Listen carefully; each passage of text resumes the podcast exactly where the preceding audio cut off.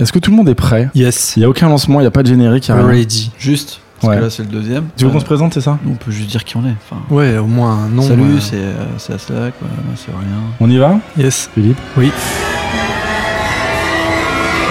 Bienvenue dans le deuxième numéro du podcast euh, La Vignette, un podcast de bande dessinée. Donc Aurélien, tu voulais qu'on se présente Eh ben, je Oui. te présente, tu t'appelles Aurélien, Voilà. Et toi, tu t'appelles à Slack. Voilà. Merci, on s'est présenté, c'est cool. Ça me fait plaisir.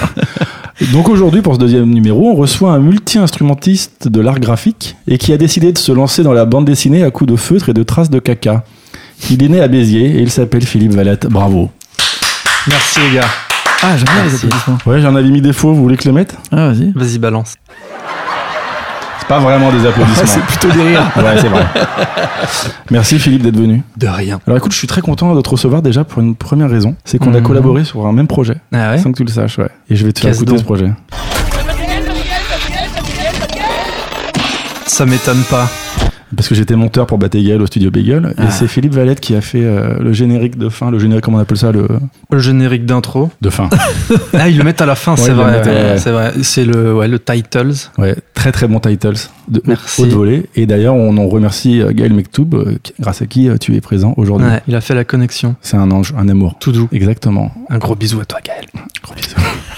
Bisous. Alors Philippe, on t'a demandé de choisir trois bandes dessinées. Mhm. C'est le concept de l'émission, on peut le dire quand même, de ce putain, podcast. Ouais. C'est qu'à chaque fois, donc, on aura un invité ou une invitée et on lui demande les trois BD de sa vie, c'est ça qu'on a dit Ou trois BD Ouais, juste non, comme ça Non, trois BD, de ta vie. C'est quoi le, le pitch? Trois BD qui ont compté à trois époques de sa vie. Ouais, Voilà, voilà. trois BD de ta vie. Moi, je suis un mec qui fait des résumés en fait.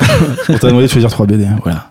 Est-ce que tu peux nous dire quelle était la première Alors, dans l'ordre chronologique, du coup, Ouais, ouais, soyons, Ouais. soyons chronologiques. j'avais choisi. euh, bah, c'est une série, c'est pas une seule BD. C'est la série Julius Corentin Akefac de Marc-Antoine Mathieu. Tout de suite un extrait. Non, pas du tout. c'est un peu compliqué. et, euh, et pourquoi? Parce que j'ai lu ça quand j'avais, je sais pas, 17 ou 18 ans. Hmm. J'étais encore au lycée. C'était la première fois que je voyais une bande dessinée qui utilisait l'outil bande dessinée pour euh, créer des histoires qui n'auraient pas pu être racontées autrement Hmm. que en bande dessinée. C'est-à-dire que le mec allait vraiment creuser le, le médium de la page, de la case, euh, vraiment tout le vocabulaire de la bande dessinée Hmm. pour essayer de voir ce qu'il pouvait raconter euh, nulle part ailleurs. C'était très méta, hyper intéressant, très mystérieux, euh, un dessin en noir et blanc. Et ouais, moi ça m'a embarqué tout de suite parce que c'est et de la narration et du concept. Vrai. Je trouvais le mélange des deux vraiment cool. Qui joue vachement sur les points de vue, sur les zooms, euh, sur euh, des trucs un peu bizarres comme ça. Puis Et- vachement de thèmes intéressants, de, Ouais. de philo, un peu. Pour ceux qui connaissent pas, là je l'ai pris la BD. C'est euh, Marc-Antoine Mathieu Ouais, c'est ça. ça. Donc l'auteur et tout. Et donc euh, j'ai appris que Julius Corentin Akfak, en fait, Akfak c'est Kafka à l'envers. Je savais pas ça. Il adore ça. les Et, euh, et donc en vrai, oui, euh, prisonnier de, des rêves. Et il travaille au ministère de l'humour, si je ne me trompe pas. Exactement. Tout Ah ouais départ. Ouais. Dans, dans l'origine Au tout, tout départ, il travaille dans le ministère pas. de l'humour et en gros, il enquête sur euh, une page 4 d'une bande dessinée qui se retrouve au début. Il essaye de comprendre pourquoi. Et Ouais. après, il se perd. euh. C'est inracontable en vrai. hein. C'est impossible à raconter. Et en fait, quand j'ai compris qu'il y avait une référence à Kafka, je pense que c'est la meilleure chose qu'on peut raconter, c'est que c'est totalement absurde. Ouais, Euh, Et, euh, et, euh, oui, c'est comme tu dis, moi ça me fait un peu penser, et j'ai vu que c'était aussi une de ses influences, à Fred et ce qu'il fait avec euh, Philémon. Moi je me rappelle Ouais. la fois où, euh, tu sais, dans Philémon, euh, moi ça m'a ouvert les synapses de la bande dessinée, quand ils ont décidé qu'en gros, dans une carte, quand il y a marqué Océan Atlantique, Atlantique en fait, quand tu les vois sur la carte, c'est des îles. Hmm. Tu sais, j'ai fait genre, c'est wow, vraiment là, ouais. wow, wow. Et c'est un peu le concept, euh, enfin, un début de concept de ce qu'on peut trouver dans cette bande dessinée, Ouais. C'est vrai qu'il y a tout ce truc un peu fantasmagorique euh, Et toi- ouais. Et toi, c'est ça qui t'a emmené euh, dans la bande dessinée? Ouais, ça m'a un peu C'est euh, Nolan, quoi. excité. euh, ouais, je sais pas, je me suis dit qu'il y avait d'autres choses à faire que de raconter juste euh, bêtement une histoire. euh, Hmm. On pouvait vraiment prendre en compte la- euh, l'outil avec lequel on la racontait et euh, l'intégrer dans, dans l'histoire. Après, je m'étais pas dit que ça pouvait être un concept qui euh, s'arrêtait à la bande dessinée, mais euh, ça fait réfléchir euh, quand tu fais un film, te dire, ok, qu'est-ce que le film m'apporte que je pourrais euh, du coup utiliser euh, pour Hmm. raconter mon film. C'est vrai qu'on parle de Nolan, ouais, pourquoi pas, ouais. Il fait ce genre de choses aussi avec le cinéma, ouais. Ouais, il cherche, en tout cas. Avant cette BD, t'es- tu lisais d'autres albums ou... Euh, ouais, sans trop chercher par moi-même, je tombais sur les choses qu'il y avait chez mon père, chez mon grand-père, donc c'était les basiques, euh, les Tintins, euh, Astérix, euh, Lucky Luke, euh, ce genre de choses. Moi j'ai kiffé bien Tintin parce qu'il y avait de l'aventure, on se baladait, euh, ça faisait voyager quoi. J'aimais bien ça. Après les BD que moi j'aimais bien quand j'étais ado, que j'achetais tout seul, c'était euh, Léonard est Ah un ouais génie. Ouais, ça me faisait beaucoup marrer. Et maintenant, fait toujours Mario ou pas, Léonard? J'ai pas relu de Léonard depuis Mm. au moins 15 ans. Garde- Gardons ce souvenir intact. Ouais. J'ai vu qu'il y avait un truc qui était ressorti récemment. J'ai pas acheté.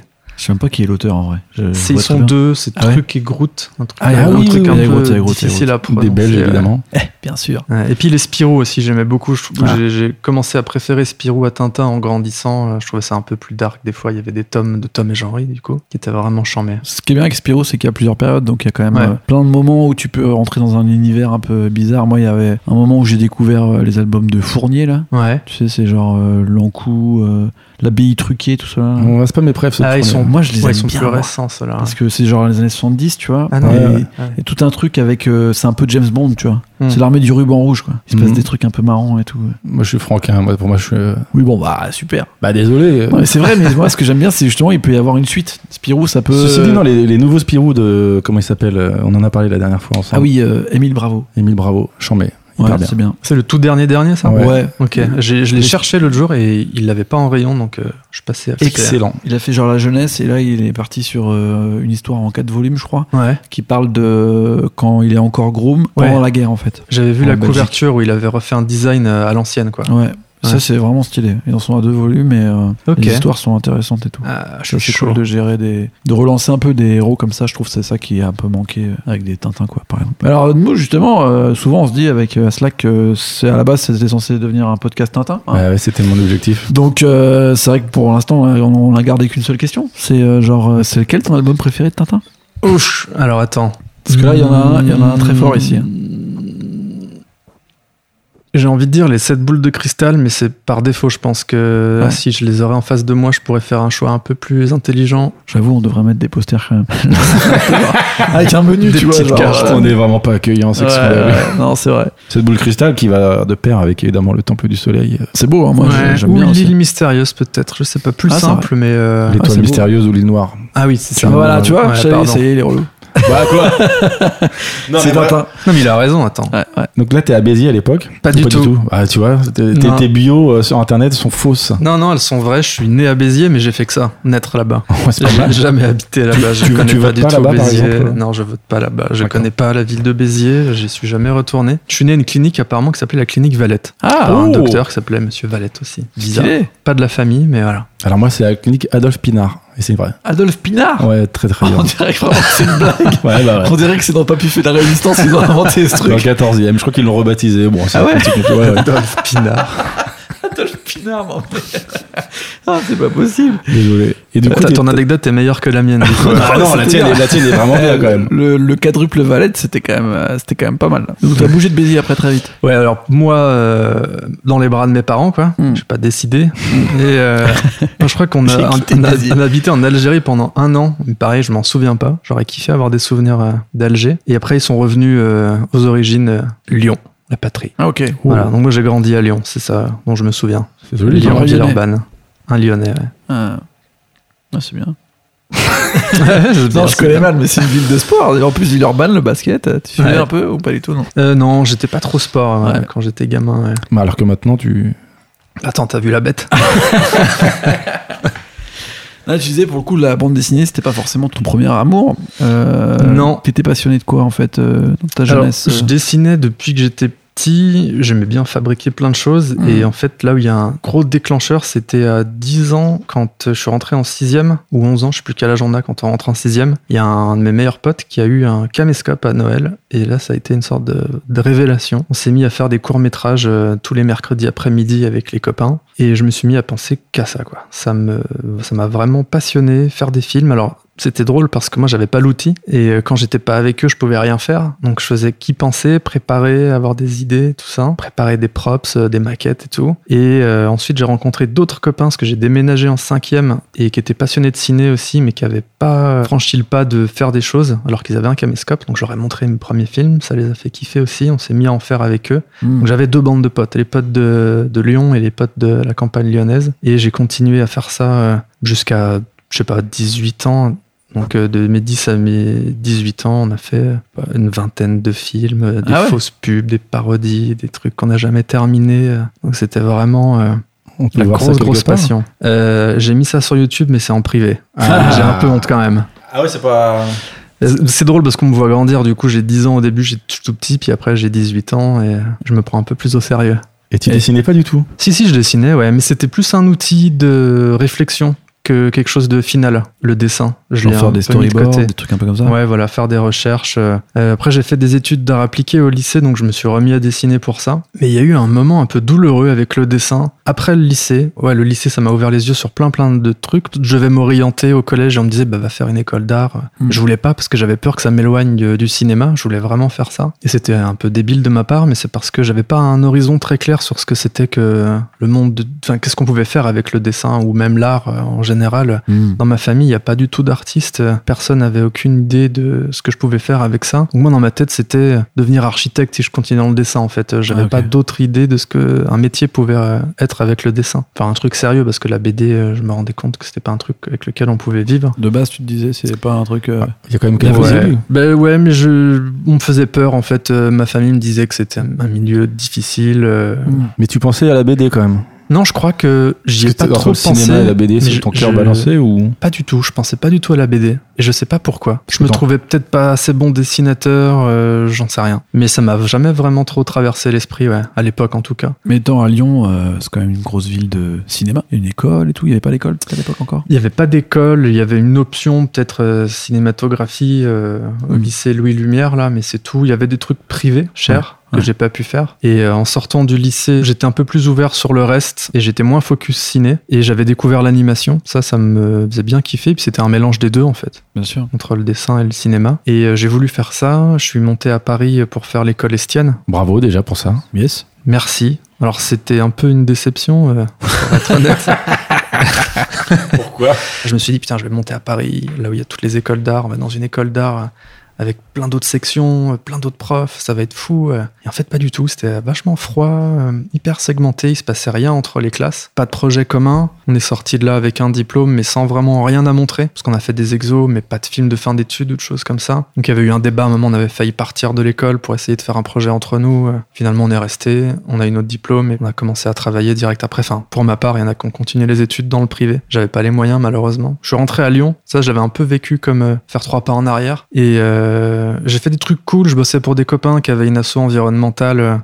Qui avait besoin de se développer à ce moment-là, de créer des outils, du contenu, en vidéo, en anime, en graphisme, donc je faisais un petit peu de tout ça. Mais je bossais tout seul.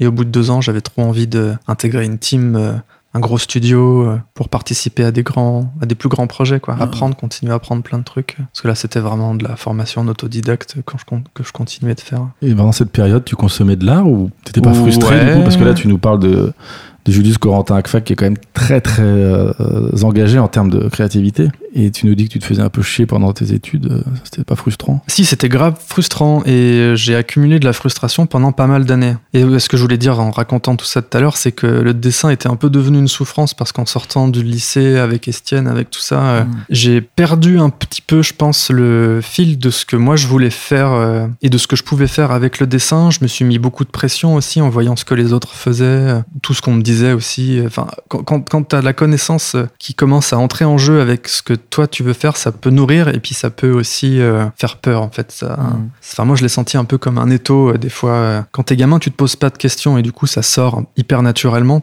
C'est spontané. Ah. Alors qu'une fois que tu fais des études, euh, la spontanéité, elle a beaucoup plus de mal à émerger parce qu'il y a toute une croûte au-dessus de toi de, de références euh, et d'attente un petit peu des autres et de, prise de conscience du regard des autres et du jugement que toi tu peux porter sur le travail des autres et sur le tien qui s'épaissit. Et euh, c'est vachement dur de, de s'en sortir. Moi, je l'ai vraiment très mal vécu à ce moment-là. Et effectivement, avec cette première frustration de pas avoir fait de film de fin d'études en sortant de mes études, en arrêtant mes études à ce moment-là, je m'étais dit merde, est-ce que je vais faire un film un jour en fait Ouais. Euh, Parce que j'ai rien qui me représente là. Et c'est un truc qui m'a suivi pendant plusieurs années, cette frustration-là de avoir rien accompli entre guillemets. C'était quoi tes idées à ce moment-là de Alors là, à l'époque, juste après Estienne, il y avait déjà eu l'émergence d'une première idée de Jean Doux et la disquette molle. Alors Ok. ça s'appelait pas comme ça, mais c'était issu vraiment d'une envie de faire un film d'aventure. J'étais Ouais. fan d'Indiana Jones et j'avais trop envie de faire un film d'aventure. Et euh, je l'avais envisagé donc en court métrage pour revenir à mes premiers amours. J'avais commencé à faire des repérages sur Lyon. J'avais trouvé un lieu vraiment cool, euh,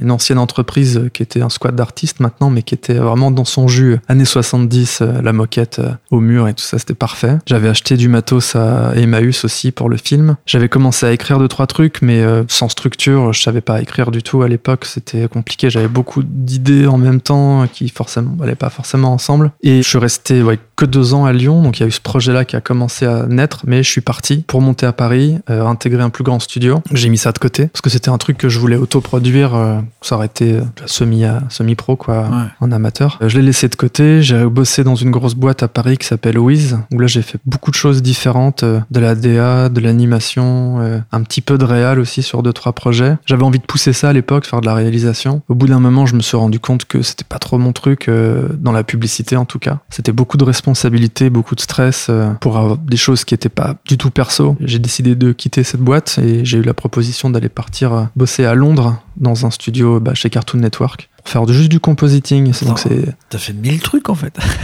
bah ça fait longtemps en même de- temps. ouais. C'est hein. Multi-instrumentiste, c'est ce que je disais. Ah, c'est vrai. Moi, quand je dis multi-instrumentiste, j'ai l'impression qu'il joue du saxophone, de la clarinette, et puis il fait des dessins. Bon, Le bah, one man je suis band. un poète. Et du coup, ouais, j'ai décidé de lâcher un peu les responsabilités et de devenir plus un technicien dans l'animation. Donc, je suis allé faire ce que je préférais, c'était le compositing euh, chez euh, Cartoon Network. C'est quoi? Moi, j'y connais rien. Alors, le compositing, c'est l'étape finale en animation, même en film, il y en a un petit peu. C'est quand tu récupères tous les assets qui ont été produits par euh, l'équipe d'anime, l'équipe de décor, et toi, t'assembles tout en fait. Ça se passe souvent sur After Effects ou des logiciels comme Nuke, et euh, c'est la dernière passe en fait. Euh, alors, il- peut se passer pas grand chose. Par exemple, des fois, si tu as des trucs très 2D euh, où tout a déjà été hyper bien fait à l'anime et euh, dans les, dans les décors, tu les mets l'un sur l'autre et tu rends et c'est bon. Mais il y a des fois, il y a beaucoup de choses qui s'ajoutent à ce moment-là. Des mouvements de caméra, des effets de lumière, euh, de la pluie, tous ces postes et fixes là qu'on peut voir, ça ressemble à des effets spéciaux en fait. Ah. C'est de l'intégration, c'est de la correction colorimétrique, euh, de la profondeur de champ, ça... Il y a des milliards de trucs à faire. C'est un truc de geek quand même. C'est un gros truc de geek, ouais.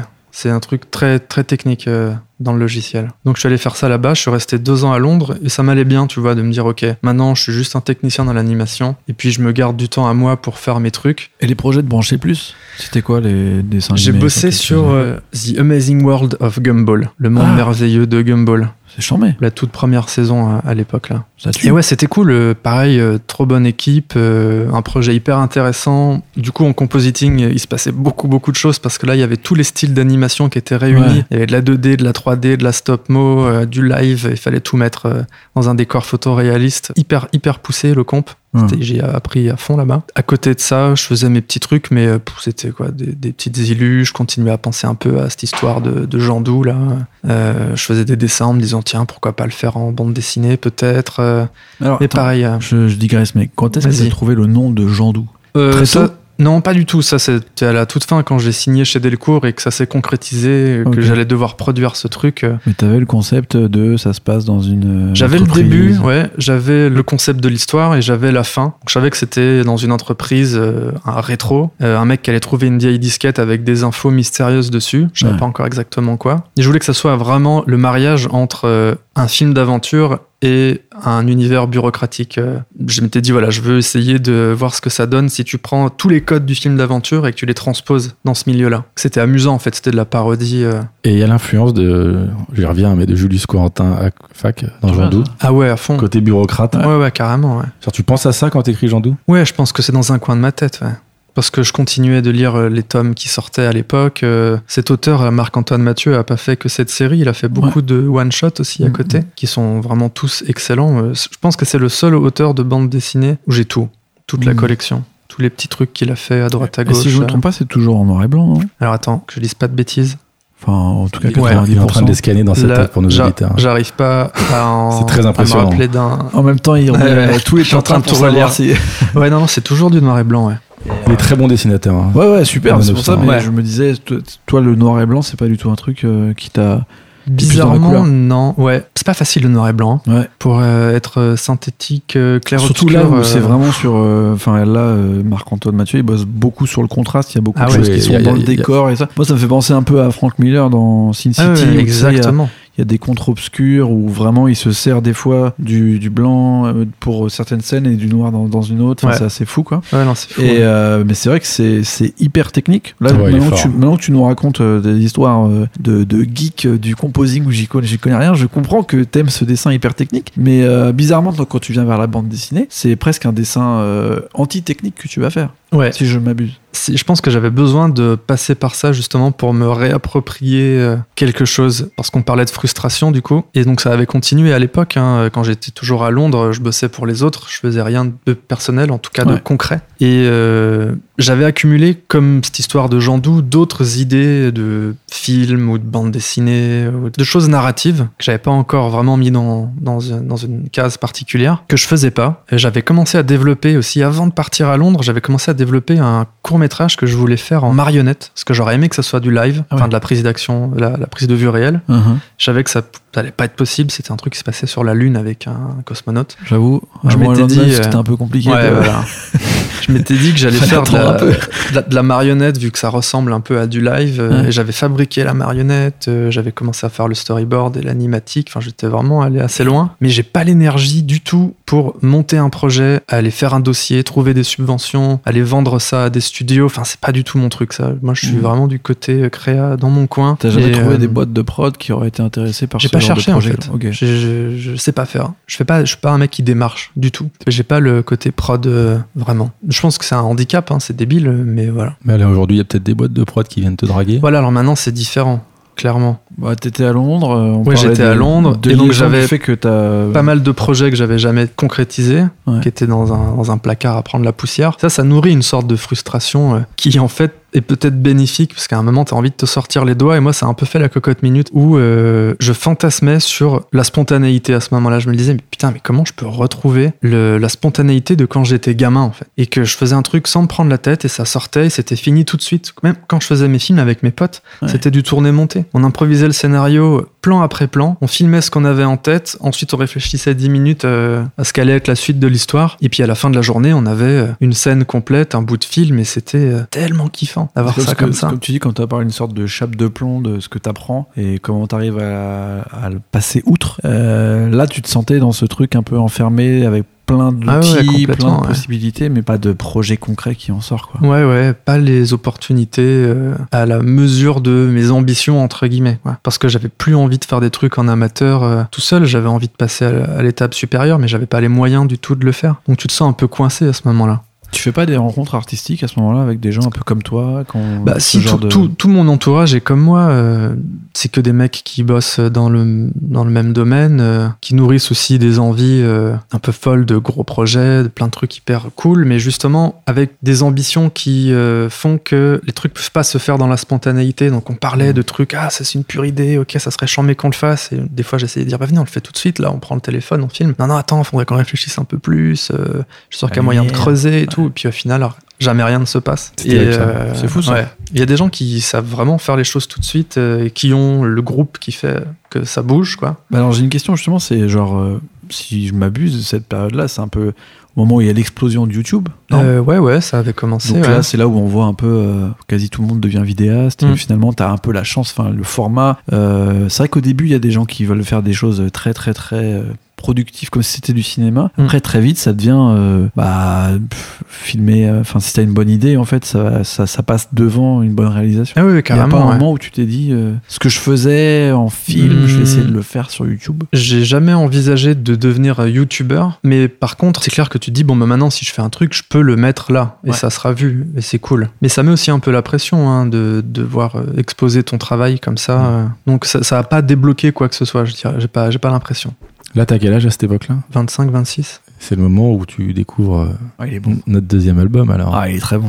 Ah oui, ah oui, oui, très très bonne transition. Exactement. C'est à ce moment-là que je, je découvre. euh, J'étais à Londres et je découvre euh, Donjon Quest de Joe Daly, Ah, je l'ai. qui a été, je pense, assez libérateur en fait. Ouais. Ah ça je peux Ouais. comprendre parce que j'avoue je, je connaissais Joe Daly de, de nom mais là je l'ai découvert euh, donc pour l'émission je l'ai relu et Moi je aussi. trouve qu'il y a quand même il y a des ponts un peu avec le côté absurde de, de tes bandes dessinées notamment avec Mm. Georges Clooney quand même Ouais, sur le fait que aussi t'as l'impression que c'est un, un flux euh, continu de pages qu'on dirait qui ont été dessinées euh, euh, au jour après jour en fait. Exactement ce que j'ai a- ressenti on n'a en pas l'impression que On sait euh, pas où il va. hein. voilà Ouais, ouais, même ouais. lui on sait pas trop où il va On- Le, le- le début de l'histoire, c'est vraiment, j'ai l'impression qu'il s'était mis au défi, ok, je dessine un petit mec euh, qui a une tête d'ampoule, qui s'emmerde et qui sait pas quoi faire. C'est ta propre situation en fait. Ouais. Et puis à partir de là, tu tires le fil et j'ai eu l'impression qu'il avait commencé en impro total. Et ça, ça te, ça te- ça te booste Ouais, il y a eu un déclic, je pense. Il y a eu clairement un déclic. Et ça m'a vraiment conforté et encore plus donné envie de euh, retrouver de la spontanéité dans ce que je faisais. Mm. D'essayer justement de trouver le médium, euh, la façon de pouvoir facilement produire et que ça soit fini tout de suite. Parce que l'animation, du coup, je connaissais trop toutes les étapes de création euh, qui sont d'une longueur pharaonique, c'est vraiment infernal. Donc je savais que ça serait sûrement pas par l'animation. Et il y a des moments vraiment, je me disais, mais en fait, peut-être, vu que moi je veux juste raconter une histoire, je me filme en fait. Ouais. Et puis j'improvise un truc devant la caméra, là au moins ça sera rapide. youtubeur Ouais, mais ouais, je sais- je sais pas si c'était encore. euh, c'était pas la forme de ce que ça allait je devenir me souviens plus à l'époque s'il y avait déjà euh, Norman et tout. c'est- Je crois pas. T'es peut-être en fait en train d'inventer Si. le YouTube moderne hein, dans ta tête. Ouais, ouais, ouais, peut-être, ouais, je sais pas. Et euh, en fait, ce que tu voulais vraiment, c'était raconter des histoires. Ah ouais, moi depuis toujours, et puis j'en avais confiance, conscience en plus. euh, J'avais le même plaisir euh, à raconter une histoire par le dessin, par le film, ou par. J'ai fait du théâtre aussi un peu quand j'étais euh, Mm. ado, et le dénominateur commun, c'était la narration. Mm. Quand j'étais dans la pub, d'ailleurs, ce qui me frustrait, c'était qu'on racontait pas d'histoire, c'était Ouais. souvent des trucs plus graphiques qu'autre chose, et à fréquenter des gens qui étaient très très forts graphiquement, visuellement, je me suis rendu compte que moi, c'était pas ça mon truc, et c'était pas- j'étais pas fort visuellement, j'avais pas d'univers graphique intéressant, euh, percutant, euh, et donc ça m'a permis de mieux me définir en me disant, ok, bon. Moi, je dessine pas pour le dessin, je dessine pas pour la beauté de l'illustration. Je dois, je dois le faire pour autre chose, en fait. C'est bah, parce, juste parce que j'aime raconter une histoire. Et comment tu tombes sur euh, Donjon Quest alors de Jodali?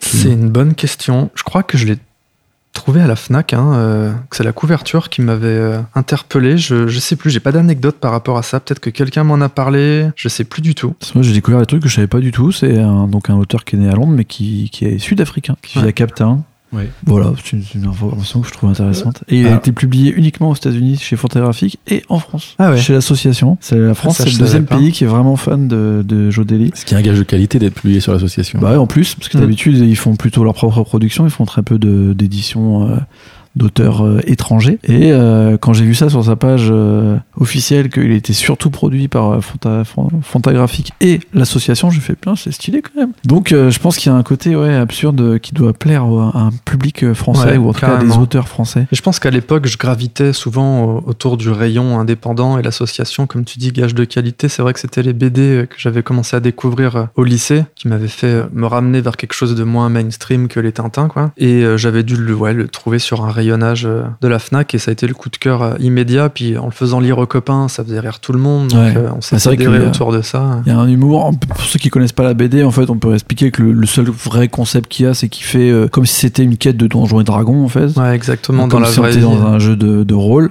sauf que c'est avec des personnages qui sont comme si c'était dans la vraie vie, mais il y a toujours un moment où on voit les points d'expérience, ils sont en train de monter en gamme, il y a des Ouais, fois où ils doivent choper des trésors, ils montent des équipes, il y en a un c'est le magicien, l'autre euh, c'est le barbare, Mm, mm. mais c'est dans la vie réelle et pourtant il se passe des trucs bizarres, d'un coup il y a des gens des personnages complètement étranges qui sortent, et en plus, enfin le dessin est cool, enfin c'est un Ouais, côté c'est un ce peu... que j'allais dire. euh, Ouais, le, le- dessin est le très, dessin est très très réjouissant. très simple, réjouissant. Il y, a, il y a des fois où il se craque de plus en plus. Là, dans les derniers tomes, c'est assez fou. Mais à la base, ouais, c'était très simpliste. Et je trouve que la traduction aussi est chambée. Les Ouais. dialogues sont à mourir de rire. J'adorais le ton en fait de, de l'écriture. Un électrochoc pour toi, cette. euh, Ouais, carrément. Il y en a eu plusieurs. Il y a eu ça. Il y a eu la série euh, Eastbound and Down. Ah ouais Kenny Powers, là, je sais pas si vous Aïe, vous rappelez de ça. Là, tu parles euh, peut-être le plus grand fanatique de baseball de, de l'histoire Ah de la. France.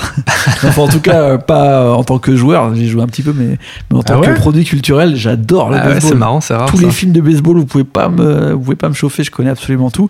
Et donc forcément, ils se baladent down. En plus, j'étais fan de Danny McBride de Ouais. base, mais là, qui prennent un personnage, qui s'écoute ses propres cassettes de motivation. Incroyable. You Incroyable fucking ce out. truc. Ouais, c'est fou. C'est Ah ouais, fou. non, ça, ça avait été vraiment quelque chose qu'on a regardé en boucle avec les potes. euh, Ouais, je ça- comprends.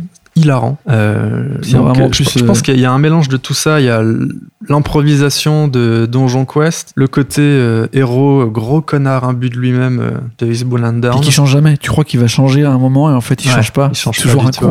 ouais. Ah bah c'est trop bien écrit ce truc, c'est fou. C'est vraiment un petit chef-d'œuvre, je trouve la saison 1, les 6 épisodes là, Ouais. bout à bout, ça fait un film de 2 heures et il y a rien à jeter quoi. Donc je pense que ça fait un petit cocktail. Mm. Avec un autre truc, c'est un, un film euh, de James Gunn. Avant qu'il fasse euh, Les Gardiens de la Galaxie, il avait fait un film D qui s'appelle Super avec Rainn Wilson. Ouais, le mec de The Office là. Ouais, exactement. Et Kevin Bacon, il y a Liv Tyler aussi et euh, comment elle s'appelle la fille qui joue dans Juno déjà Ellen, Ellen Page. Page. Voilà. Et c'est un film de super-héros un peu à la Kick-Ass, le super-héros réaliste, un mec qui se dit euh, qui qui, qui prend la responsabilité de euh, faire la loi un jour. Alors Mhm. lui, c'est un gros loser euh, un peu un peu bizarre et euh, qui accepte pas que sa femme se soit barrée. Il est persuadé qu'elle a été kidnappée par le personnage de Kevin Bacon. Et du coup, il veut péter la gueule à tout le monde et il se crée son super-héros, mais c'est hyper violent. Vraiment, vraiment gore. Et le film est chambé, je sais pas, j'ai tombé amoureux de ce film à l'époque, je l'ai regardé dix fois, je le montrais à tout le monde. Et euh, c'est en le remettant plus tard que je me suis dit, ah putain, mais en fait, euh, ouais, George Clooney, je pense que ça vient quand même pas mal de là. Ah oui. De Donjon Quest et de Eastbound and Down.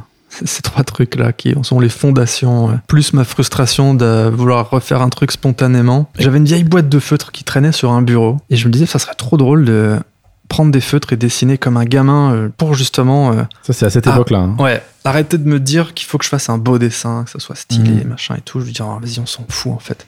Prends des feutres, dessine comme une merde, et c'est c'est né comme ça. Alors c'est ce que moi, je- des fois, j'interviewe des artistes, un peu tous les styles. Et souvent, il y en a qui me disent quand ils sont un peu bloqués Ouais. que la meilleure façon d'arriver à produire un truc, c'est de se poser des contraintes et euh, d'avoir euh, juste un seul outil. Genre euh, parler avec euh, Jean-Michel Jarre, je sais plus, euh, enfin l'interview, hein, pas. Je, je- quelle vie, là. je l'ai pas appelé en mode genre.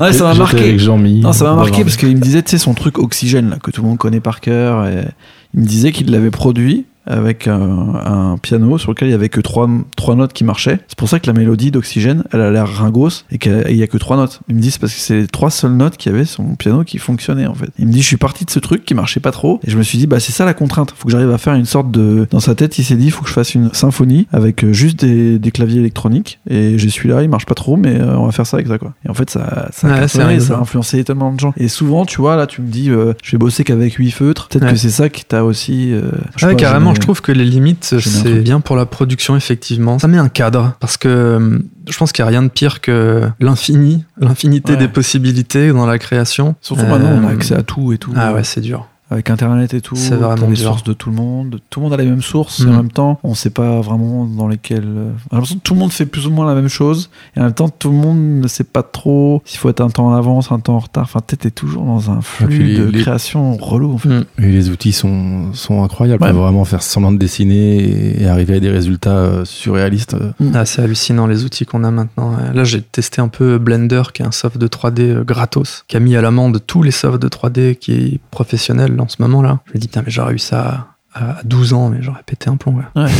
Ah, sauf que tu vois que maintenant, n'importe, tu vois, quand tu parles de narration, les mecs qui font des films, maintenant t'as un téléphone. euh, Ah y ouais, en a ouais. quasi, ils Ça, font ça des. filme en 8K maintenant. Les gars, ils font des TikTok. En fait, ils font les films euh, que certains ont mis euh, un an à faire en faisant Ouais. juste euh, trois trucs à la suite avec un petit montage jump cut et tout. Tu fais putain, merde. Mm. Rien qu'à 10 ans, ça, ça coûtait une blinde de faire un petit film comme ça, tu vois. C'est Mhm. assez fou quand même. Mais c'est génial de dire que tu, tu, tu fais des études pour apprendre des outils quand même très compliqués. Moi, j'ai déjà utilisé After, c'est pas, c'est pas simple. C'est pas un Mhm. logiciel de montage, c'est compliqué. Nuke, c'est encore pire pour finalement te retrouver à créer avec des feutres. J'avoue. Ouais, c'est assez dingue. Le process, il est comment Enfin là, je fais, je fais un peu le geek euh, technique, mais tu, quand tu fais euh, Georges Clooney, il y a, tu vas à l'instinct, quoi. Il y a pas de. Ah ouais, ouais, la première planche, c'était un, un feuille, une feuille à 4 papier machine. Je commençais à dessiner dans un coin et j'ai terminé au coin en bas à, droite. C'était la première planche, quoi. Donc, Ouais. dès qu'il se compresse un peu à la merde. Ouais. Parce qu'il n'y avait plus trop de place pour la dernière bulle. Mais ouais, il n'y avait pas de plan, il n'y avait rien. Mais tu savais pas où t'allais, quoi. Non, non, pas du tout. Bah, J'ai même pas commencé dans l'intention de raconter une histoire. Le premier dessin, c'était juste pour tester les feutres. Et j'avais fait ce mec euh, dans une pose un peu dynamique qui pointait vers le sol. Et je me suis dit, mais qu'est-ce qui pointe? Une merde. Allez hop. Tac. Et puis ça s'était arrêté là, en fait. Et il y a un pote qui passe à la maison qui me fait, il est marrant, lui.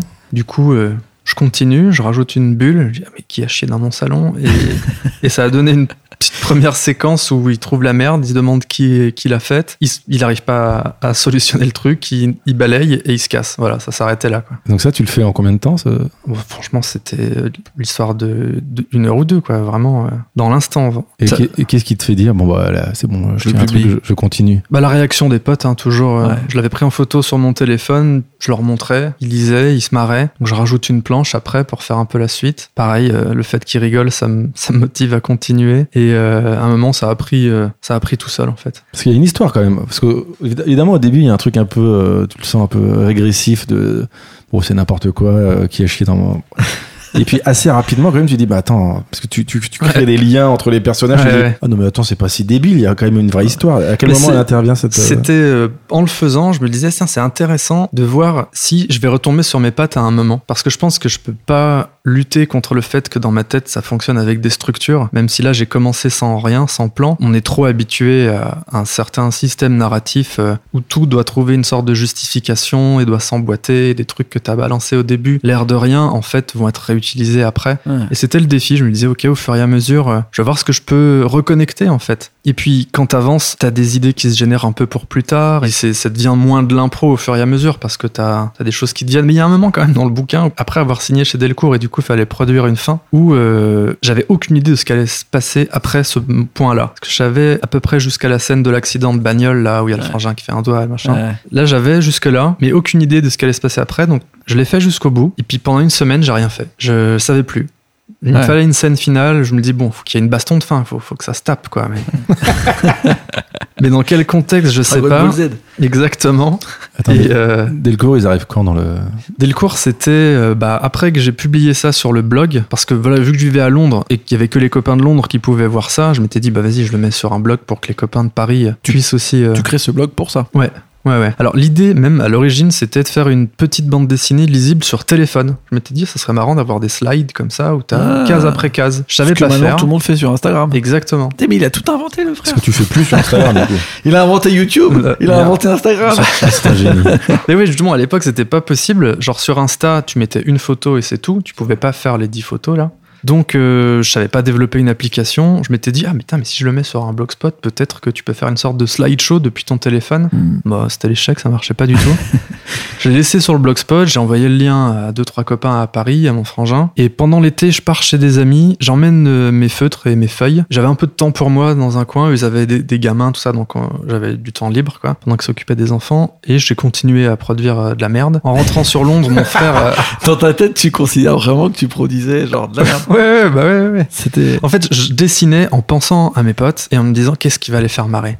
Et j'avais vraiment leur, leur voix dans la tête et puis nos, nos délires communs. Et je dis, ah putain, ça, ça va le faire rire, ça. Ouais. Je- je- J'identifiais très bien qui ça allait faire rire dans ma bande de potes. Et en rentrant à Londres, je poste le reste sur le blog parce que mon frère voulait lire, du coup. Et là, je sais pas ce qui s'est passé. Il y a eu euh, Un engouement. Ouais, l'invasion euh, de je sais pas combien de personnes euh, sur le blog. euh, Mais d'un coup, genre. d'un coup, j'en étais en train de bosser, donc on était à Cartoon Network, comme ça j'étais devant mon ordi, après la pause de midi, et j'ai mon pote qui est sur ma gauche qui me dit Putain, mec, lui il est très réseaux sociaux, il est toujours branché, connecté, il sait ce qui se passe de partout. Il dit Il y a Bastien Vives qui vient de tweeter ta BD. Je dis Quoi? Après il me dit Mec, il y a Penelope Bagieux qui vient de tweeter ta BD. Mec, il y a Charlotte Lebon qui vient de tweeter ta BD. Et là, ça partit en couille. Et moi, j'ai commencé à les oreilles qui chauffaient en me disant Merde. Qu'est-ce que je fais après? Heureusement que j'ai mis mon nom nulle part. Ah, j'avoue. Ouais, j'avais un peu honte. Enfin, je savais pas, j'étais content et en même temps, je me chiais dessus en me disant c'est le pire truc que j'ai jamais fait de toute ma vie. Ah, c'était ce que j'avais demandé, c'est que ça doit être euh, presque vexant, non? Ça va, je, je l'ai pas mal vécu à ce niveau-là. J'ai pas été vexé que les autres choses que j'ai faites me plaisaient moins parce que de toute façon, je les montrais pas. Ah, Ouais. c'est ça. Donc, T'avais pas eu d'échec particulier parce que t'avais Non, pas eu j'avais- un projet dé- défini. euh, il y a jamais eu de je tentative euh, ratée, Ouais. décevante ou quoi. C'est toujours arrêté avant de Mm. subir ce genre de truc. Et donc, ouais, non, non, là, ça a été qu'une sensation positive euh, Au final, c'est de l'étonnement aussi. Parce que tu te dis, genre, euh, c'est le truc que je pense être le plus pourri, peut-être, que je peux faire là, comme ça. Et au final, tout le monde kiffe. Ça se trouve, si je fais un autre truc, euh, ça va être exceptionnel. Ah, mais du coup, tu te dis, bon, bah, en fait, si je fais un truc compliqué, euh, je vais me planter, euh, je sais pas faire, euh, peut-être qu'il faut que je reste là-dedans. Enfin, aussi, tu te demandes, euh, est-ce que t'as d'autres talents, quoi? Ouais. Un peu ça. Moi qui avais envie de raconter des choses un peu plus sérieuses, qui avait des histoires en tête euh, dans une autre tonalité, je me disais, bon, peut-être que est- c'est pas pour moi, je sais pas. On est loin d'ACFAC quand même. Ah ouais.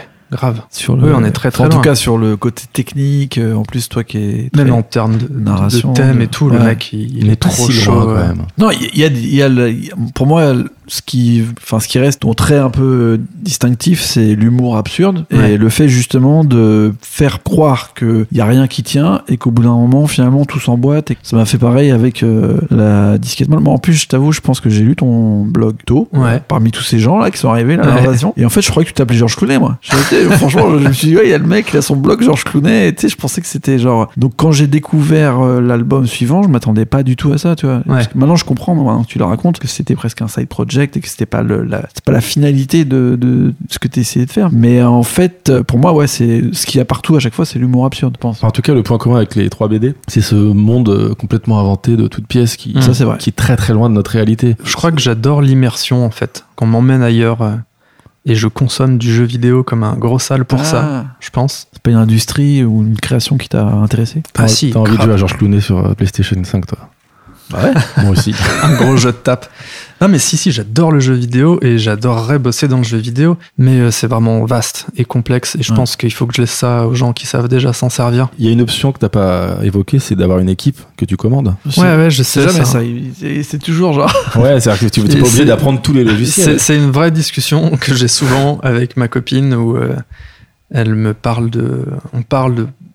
Parce qu'elle aussi, c'est une artiste et euh, on est tiraillé entre faire les choses dans notre coin tout seul ou bosser avec une équipe. Et les deux aspects ont des avantages et des inconvénients. Et c'est vrai qu'elle, elle a franchi un peu le pas. Là, elle fait un projet en ce moment en équipe. Et moi, pour l'instant, je suis vraiment solo du ghetto euh, dans mes trucs perso en tout cas. Est-ce que t'es contrôle fric? Ouais, je pense un petit peu. Je pense un peu, ouais. Tu Mm. penses que c'est ça? Tu t'aurais du mal à déléguer? Ouais, ton, ton histoire, ton projet c'est très très possible. Ou t'as peur de, de voir euh, et dire à des gens non mais c'est pas comme ça qu'il faut faire. Je pense qu'il y a un peu de ça aussi. Ouais, je sais pas comment je réagirais à y mettre euh, du social là-dedans. euh. je suis assez, je suis quelqu'un d'assez sensible, euh, presque un peu fragile même. Émo- émotionnellement, en tout cas. Et euh, travailler à plusieurs, je pense que c'est une charge de stress euh, qui me rongerait un peu le cerveau. J'ai- J'aimerais surpasser ça, mais c'est vrai que ça me, j'appréhende en fait. C'est le cas de beaucoup d'auteurs de BD. hein. Ouais, bien sûr. Bah, c'est pour ça que je disais en préambule que souvent euh, les, les gens qui ont testé plein de choses un peu artistiques gardent la bande dessinée parce que c'est celle où elles ont le plus de contrôle en fait. Elles Mhm. gèrent l'histoire, elles gèrent le dessin, elles gèrent euh, même les effets spéciaux, j'ai envie de dire. Parce que quand c'est un film, euh, bah voilà, pour avoir les director's cut, euh, c'est un délire. Alors que le mec est censé être réalisateur. Là, une bande dessinée, en plus, tu peux faire absolument tout. Tu peux emmener les gens sur la lune, tu peux faire exploser euh, 50 euh, vaisseaux spatiaux. Ah, c'est libérateur. film, hein. quoi. C'est hyper libérateur la bande dessinée. Et c'est marrant que j'ai pas essayé plus tôt. J'ai fait Georges Clooney et ensuite Jean Doux. J'ai vraiment réalisé à quel point ça me libérait dans l'écriture. La façon dont j'envisageais l'histoire dans sa globalité. À l'époque où Jean Doux, ça devait être un court métrage ou enfin un moyen métrage, je savais pas trop. Euh, Il y a des choses que je me permettais pas de penser en me disant oh, pff, laisse tomber cette scène, ça serait vraiment en gaulerie, mais euh, impossible à faire. Ouais. Impossible. En bande dessinée, tu te poses jamais cette question. Il n'y a pas de compromis entre la meilleure idée et l'idée réalisable. C'est toujours la meilleure idée qui l'emporte en fait. Donc c'est trop cool. Pour revenir à notre chronologie, tu te retrouves euh, sur un vrai buzz de bande dessinée avec Ouais. une, une blague. Ouais.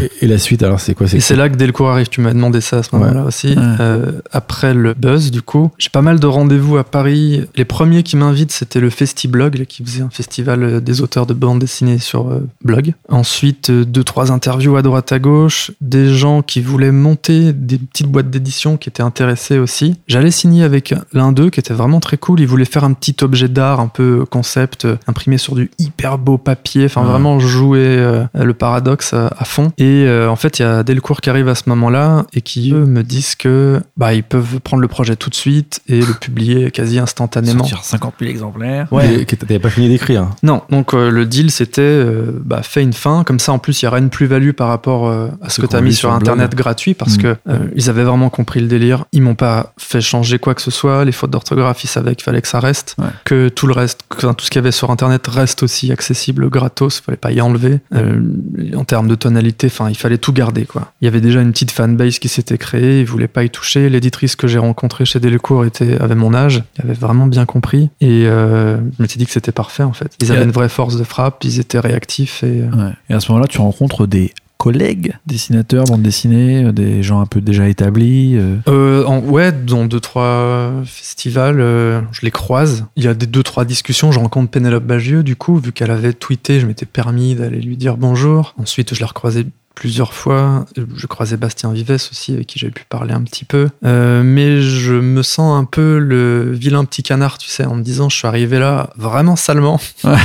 c'est pas mon milieu, c'est pas mon univers, j'y connais pas grand chose. Eux, ils se connaissent tous, ils connaissent le travail de tout le monde, ils ont une culture de la bande dessinée qui outrepasse la mienne euh, mille fois, quoi. Toi, tu considères que t'as pas vraiment une culture? Parce que là, t'as quand même sorti des, Ouais, des projets pointu, qui sont hein. assez pointards. Ouais, mais Genre, Marc-Antoine je connais rien d'autre. hein. Je connais t'es allé des direct sur le pointard. Trucs un peu spé qui m'ont touché, mais après, ma culture, elle a des gros trous. Hein. C'est, je jure, quand je discute avec ces gens-là, euh, je suis du père. Je capte, je capte rien.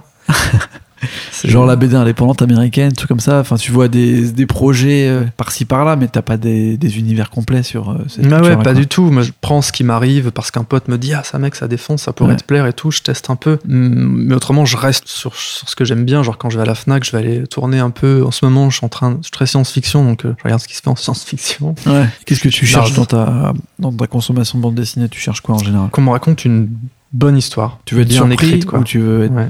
je sais pas, Ouais, l'émotion ouais, particulière surpris, euh, je veux voyager, j'aime bien, j'aime bien quand on m'emmène dans plein d'endroits différents. Souvent, quand je vois une BD, je la feuillette un peu quand je vois que c'est un truc d'aventure, par exemple, et je regarde s'il y a beaucoup d'ambiances différentes. Ouais. Si J'ai l'impression que le personnage voyage Ouais, beaucoup ouais. dans l'idée, tu vois, je, je sais pas, j'adore ça, qu'on m'emmène de la partout. base. Tu cherches ça Ouais, je cherche ça, j'aime les trucs où on se balade, quoi. Bon, t'écris Georges Clooney pour tes potes, pour les faire marrer, et du jour au lendemain, tu dois, euh, tu dois écrire pour des fans que tu connais pas, et une maison d'édition qui veut investir de l'argent. Donc l'intention, t'as pas peur qu'elle soit. Alors si j'avais peur, ouais. Je me disais merde, est-ce que je vais arriver à faire la suite? Et j'ai laissé un peu de temps euh, entre euh, ce buzz là où j'ai instantanément arrêté de produire quoi que ce soit. J'ai laissé euh, reposer un peu parce qu'effectivement c'était vraiment flippant. Je me voyais pas poster une case en plus euh, en plein dans le phénomène. Ouais. Ouais. C'est pas possible. Donc je crois que c'était arrivé en août. J'ai signé chez Delcourt euh, octobre.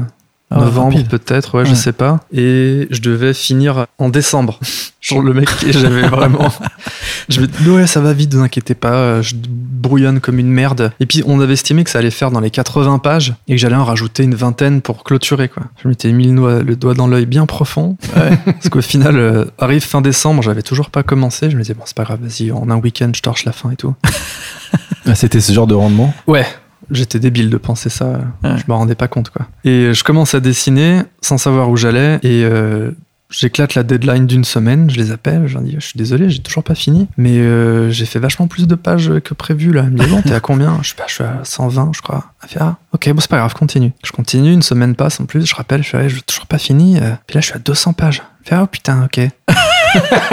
Bon, vas-y, c'est pas grave, continue. Oh la signature de l'enfer Ah ouais, ouais, non, mais ils ont commencé à se chier dessus. Alors elle, elle a été hyper cool, elle a fait tampon euh, Ouais. chez Delcourt. Elle m'a pas, euh, elle m'a pas dit qu'il commençait à stresser. Elle m'a laissé dans mon truc. Et puis toutes les semaines, je la rappelais en disant que j'avais toujours pas fini et que j'avais rajouté 100 pages. Quoi. Donc au final, En on a fini que avec. T'avais prévu déjà ce que tu voulais faire à la fin ou c'est ah, que pas du tout tout, pas venait du à tout. la suite Ah ouais, tout tu- venait. Comme je te dis, euh, j'improvisais jusqu'à cette scène euh, de l'accident de bagnole. À partir de là, c'était la page blanche. Je savais pas du tout. Je prends une semaine, euh, je crois qu'on était janvier, on était parti au ski avec des copains. Je décompresse. Et puis en parlant avec eux, je déconne en disant, ça serait marrant qu'ils soient tous morts en fait et qu'ils se retrouvent en enfer.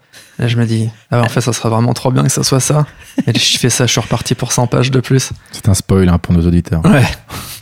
Du coup, je dis, allez, Nick, je le fais, c'est pas grave. Et du coup, voilà, ça fait 350 pages. Et euh, ils ont, ils m'ont dit, on a vraiment cru que t'allais jamais t'arrêter, en fait. Et euh, à la base, on voulait faire un bouquin pas cher du tout, 10 balles, euh, pour que ça corresponde avec euh, l'esprit gratos d'Internet et Ouais. tout. Et je fais le repas avec Monsieur Delcourt, après avoir fini tout ça. Il me dit, bon, tu te rends compte que ton livre, on va pas pouvoir le vendre 10 euros, là? 350 pages en couleur, ça me coûte une fortune ton truc. C'est génial Donc moi je commence à devenir tout blanc et tout, il me fait bah, il est 29 euros. Et là je me suis dit ok c'est mort, personne achètera jamais ce truc 29 euros. moi je l'achèterai pas. Clairement, quand je vois une BD 29 balles, je la repose tout de suite. Ouais, C'est une intégrale euh, sinon c'est un truc euh, tu Ouais ouais, faut que ce soit un truc que tu kiffes vraiment, vraiment, Ouais. vraiment. Et au final, bah, il y a des gens qui ont dû kiffer vraiment, vraiment, parce que. Moi, j'ai kiffé vraiment. hein. J'ai acheté moi. hein. Ouais, c'est fou. Moi, j'ai je- hype. je- peux te dire que le fait que pas. justement c'était un pavé, je me suis dit ah ouais, c'est devenu un roman graphique. Je pensais que c'était une blague, en fait euh, c'est un autre thème, tu vois. C'est dingue, ouais, ça s'est vraiment transformé, quoi. Et, euh, ouais. Mais ce qui est ouf, C'était ce pas qui est fou, volontaire. en plus, c'est que moi, au départ, je l'avais vraiment pris comme une sorte de blague d'internet, tu vois, c'est-à-dire de, de personnes qui étaient déjà vachement intégrées dans les réseaux sociaux et qui connaissaient Hmm. un peu l'humour qui marchait à ce moment-là sur les réseaux sociaux et sur internet. Et tu me dis, en fait, pas vraiment. Bah, moi, je, la consommais, cet humour-là, Ouais, mais ouais. euh, je participais pas du tout. ouais. Ouais. Et tes potes, ils ont toujours autant rigolé une fois que t'as été signé chez Delcourt ou... Euh, ouais, ouais, ça va, ouais. Le tome 1, en tout cas, je sais qu'ils ont grave kiffé. Ceux qui se marraient euh, à l'époque déjà du blog euh, ont continué de se marrer. En plus, je l'avais fini euh, quand je, je suis revenu à, à Paris après le buzz. Euh, J'avais pas encore fini et j'ai squatté chez des copains qui avaient une grosse colocation à Paris et j'ai fini chez eux. Donc du coup ils étaient autour de moi. Donc je pouvais leur faire lire instantanément en fait. Je faisais mes cases, je les balançais et puis à la fin de la journée j'ai dit tu, veux- lire ce que j'ai fait? Et puis ils étaient morts de rire. Je me dis ok c'est bon. I Il se got passe- it. Il se passe quoi dans la tête de Philippe Valette quand il fait un buzz avec une BD et qu'il est signé chez Delcourt Il se dit bon bah ma vie a changé maintenant, je deviens un dessinateur de BD ou tu dis non non. euh, Je me suis pas dit que je devenais dessinateur de bande dessinée parce que je savais pas si j'allais en refaire après. C'était vraiment trop nouveau, trop bizarre. euh. À quel moment tu te dis tu signes avec ton propre nom? Ah, J'ai pas eu le choix en fait. Ah. C'est-à-dire que, comme je te disais, j'avais pas mis mon nom sur le blog, et je sais pas comment les gens ont su que c'était moi Ah ok. et me contactent sur fait- mon mail, Philippe Valette, balancer, euh, tout ça. Je me suis fait balancer. donc les premières interviews, les premiers trucs qui ont été diffusés, il y avait mon nom en gros. Donc euh, voilà, j'ai pas pu prendre de pseudo, j'ai dû Mhm. écrire mon nom dessus. Euh, je sais pas si, si j'avais le choix, si, si j'avais j'aurais pris un pseudo. J'en ai pas de pseudo, j'ai jamais réussi à trouver un nom stylé euh, qui me collait. Donc euh, voilà, Un nom de clinique, c'est un, c'est un bon pseudo. un nom de clinique, ouais. Adolphe Soifard, comment il s'appelle ton Pinard. Pinard. Soifard, c'est pas mal. C'est pas mal. Bon, une question un peu prosaïque. euh, ça rapporte de l'argent, un succès de bande dessinée? À 30 balles. Euh, de l'argent de poche, quoi. Ça m'a fait plaisir. Genre, à la signature du contrat, ils m'ont donné euh, 4000 euros, je crois. Donc, ça, c'est ton avance sur euh, tes droits d'auteur. Et normalement, tu touches rien de plus. euh, parce que tu vends rarement plus que ce qu'ils t'ont déjà donné. Hum, Dans mon cas, ça s'est bien vendu. Et vu que le bouquin est très cher, j'ai continué à percevoir un petit peu d'argent. euh, tous les six mois, j'ai un petit virement. Mais euh, je continue de travailler à côté. Clairement, euh, je peux pas vivre de la bande dessinée, euh, même en en ayant trois euh, dans les rayons maintenant. Est-ce que tu sais combien ça s'est vendu, Georges Clooney, le premier volume? Je crois que dernière nouvelle, dans les 15 000 exemplaires, qui est énorme pour une bande je dessinée. que c'est ça. Mais je me rends pas compte. Je sais pas. Je, je crois que connais c'est pas les c'est chiffres. parmi euh. les gros succès. hein, de- quand tu dépasses 10 000 exemplaires, je crois, en termes de bande dessinée, c'est fat. hein. Et comment, là, tu parlais du, du, du côté un peu euh, vilain petit canard quand t'arrives dans les premiers événements où tout le monde te respecte parce que t'as fait un coup. En même temps, tu te sens pas trop légitime. Tu te sens comment après avoir sorti ta première bande dessinée et c'est un succès de, de, de vente de librairie, ce qui n'était pas gagné au départ? Ah bah, J'étais hyper content, hein, mais Ouais. ce sentiment de l'imposteur, je pense qu'il est pas vraiment parti. Euh. Mais J'étais maintenant que tu as fait un projet qui a mûri, qui était un projet que tu avais déjà de narration, euh, Jean Doux. Ouais, c'est encore trop récent, je pense, pour euh, que ça soit établi. euh. Je me rappelle, ça faisait rire mes potes, c'est d'ailleurs à l'époque, quand je rencontrais des gens et que je me présentais, qu'on me demandait ce que je faisais dans la vie, je disais pas euh, bande dessinée. Mais c'est quoi Je disais, je Animateur? bosse dans l'animation. Ouais, Ouais. ouais. Mes potes, ils me disaient, mais dis-leur. T'es Philippe Valette, merde Ah, mais c'est lui qui a fait euh, Georges Clooney, tu sais. Et puis, j'aimais pas parce que du coup, ça changeait les rapports, tu Ouais. sais, tout de suite. Genre, ah, mais c'est toi, putain, ah, le caca. bien, mais oui. Et puis, du coup, bah, ta soirée elle est niquée parce que tu parles que de ça après. Laissez-moi sur Cartoon Network, là. Alors j'ai une question. Si on devait dire, euh, on mettrait la note de 1 sur euh, 10 à la qualité du dessin de Georges Clooney, en toute euh, technicité, il n'y a pas de vanne là-dedans, et euh, 10 sur 10 à Marc-Antoine Mathieu, en vrai tu dessines à combien dans, dans la vraie vie? Bah, très franchement, je pense que Jean Doux, euh, c'est proche de ce que je peux faire euh, De mieux? de mieux. En tout cas, d'adapter à ce que je voulais raconter euh, Ouais. euh, avec cette histoire. Bah, On sent plus l'utilisation de l'ordinateur euh, Oui. sur Landou. Ouais, ouais, c'est que de l'ordi, ouais. Moi, j'ai senti, euh, maintenant que tu le dis, en fait, moi, c'est le, le gap que j'avais pas compris, tu vois, entre Georges Clooney, le dessin de Georges Clooney, l'ambiance de Georges Clooney et Jean Doux, tu vois. J'ai dit, Mm. c'est la même personne, en fait. Et là, maintenant, je comprends, parce que, tu vois, j'avais senti un côté un peu, avec des aplats un peu d'animation, justement, un univers Mm. un peu avec des couleurs euh, qui sont proches des animés qu'il y avait euh, dans les années 2010, tu vois. J'ai compris, tu vois, le truc. Que c'était peut-être un projet que t'avais depuis plus longtemps, tu vois. Comment t'as vendu ça, en fait? Les gens qui te connaissent avec Georges Clooney, euh, t'as des fans absolus de gens qui veulent voir un super-héros en rouge et jaune euh, qui fait des blagues caca pipi. Et là, tu vas avoir un total univers complètement différent avec même un style graphique qui a presque rien à voir. Bah, mon éditrice, euh, on avait déjà fait un tome 2 de Georges Clooney, Ouais. et elle me demandait si j'avais envie de faire un tome 3. Clairement, j'avais pas d'idée. Je voyais pas ce que je pouvais faire de plus euh, dans cet univers-là sans que ça soit euh, rébarbatif et redondant. Parce que le 2, j'avais cette idée de faire une mise en abîme de l'univers où ils se rendent compte qu'il y a des fautes d'orthographe. Ouais. c'est comme ça, enfin, il y avait on sent que l'histoire est quand même un peu plus pensée en amont. Ouais, parce que j'avais eu des idées, voilà, pendant que je finissais Georges Clooney 1, j'avais eu cette idée-là et j'avais un peu construit euh, mon fil narratif pour le 2. Le 2, tu te lances euh, combien de temps après avoir fini le premier, le succès du premier? Un an et demi, un an, un Ouais. an et demi, ouais. je eu le temps de mûrir ça. un peu le. Ouais, ouais, ouais, j'ai vraiment attendu qu'il y ait l'envie. euh, Ouais. Pendant Et ça, l'énergie, euh. complètement autre chose. Ouais, ouais, je bosse dans les boîtes d'anime à droite à gauche. euh, Je suis intermittent, quoi. Tu consacres combien d'heures alors euh, par semaine euh, à, à Georges Clooney à l'époque? Bah, quand je fais une BD, j'arrête de bosser. Ah oui, Je d'accord. fais que ça. Euh, Georges Clooney 1, j'ai fi- je l'ai fini en un mois, et, en un mois et demi, je crois, un truc comme ça. Donc le 2, euh, ça m'avait pris 5 ou 6 mois, 5 mois, je crois, pour le faire en entier. Euh, Jean Doux, c'était un an et 4 mois où j'ai vraiment fait que ça. Donc c'était vraiment un autre, euh, autre projet, quoi. Mais dans le tome 2 de Georges Clooney, il y a quand même, euh, pour être très fair play, il y a des planches qui sont vraiment très bien dessinées où je me suis dit, mais attends, c'est pas le même mec, c'est pas possible. Ouais. Enfin, il y a- c'est vraiment, euh, il y a des moments de grâce avec des, des vraies textures, des vrais. Ouais, avec la peinture, ouais. Ouais, ouais, c'est génial. Si, mais quand je me craque un peu, je peux dessiner, mais je trouve. Ouais, enfin, c'est c'est dans la douleur un peu, tu vois. J'ai fait des peintures et tout ça, mais euh, beaucoup de couches, j'ai pas le, le- la ligne euh, des gens qui font ça hyper euh, facilement, euh, Ouais. hyper graphique et tout. euh. Moi, c'est c'est un réapprentissage à chaque fois. euh. et je dessine pas quand je fais pas de BD, en fait. Donc, je, Ok. je m'améliore pas vraiment, malheureusement. Euh. Je connais des gens qui ont toujours un carnet dans la poche et euh, dès qu'ils ont 30 Ouais, secondes. t'es euh, pas ce genre de claque un mec qui, truc. tous les matins, vont boire un café à Ah non, terrasse. non, pas du tout, dessine, ouais. ah. T'as jamais de moment de, des petites pulsions de bon, allez, je m'y mets, je, je prends, je fais, Je fais un croquis. morte, je fais un croquis. Des fois, pendant les vacances, tu vois. Tu te dis, allez, ça va être les vacances, je prends un petit carnet, je dessine les gens à la plage, c'est rigolo, et puis tu fais 5 pages et ça s'arrête là. Après, t'as un carnet de 70 pages blanches. ça, j'en ai plein des carnets entamés. J'ai une collection de carnets entamés. Parce qu'à chaque fois, t'en trouves un dans une boutique, ah, il est stylé ce carnet, vas-y, je l'achète, il va me donner envie de dessiner. Puis ça dure deux minutes.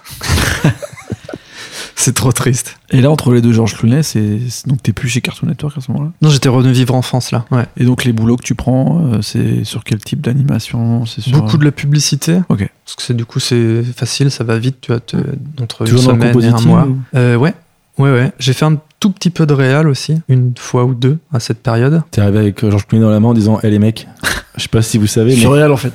je suis réel. Euh, non, c'était les mêmes boîtes avec qui j'avais l'habitude de bosser déjà avant, donc euh, ça les a fait marrer quand ils m'ont vu faire ces conneries-là à côté. Ouais. T'es vraiment trop con. Et ta famille était fière ou pas? Et Georges Clooney, pas du tout. Ils avaient honte. Ah ouais Ah ouais, la Personne n'en parlait dans absolue. la famille. Non, ou quand ils m'en parlaient, c'était pas pour me dire des trucs très sympas. Ah ouais C'est Ouais, vrai à ce point-là Ah, il y a des gens qui trouvaient ça scandaleux, ouais. Vraiment Scandaleux. de dire, euh, mais ça marche, euh, Georges Clooney, euh, ça se vend et tout. Je dis, ouais, ouais, ouais, ça marche bien et tout. Franchement, je trouve ça honteux. que, que ça marche. Elle me dit, c'est Ah pas oui. pour toi que je le dis, hein, mais euh, c'est abusé qu'un truc aussi débile euh, se vende, quoi.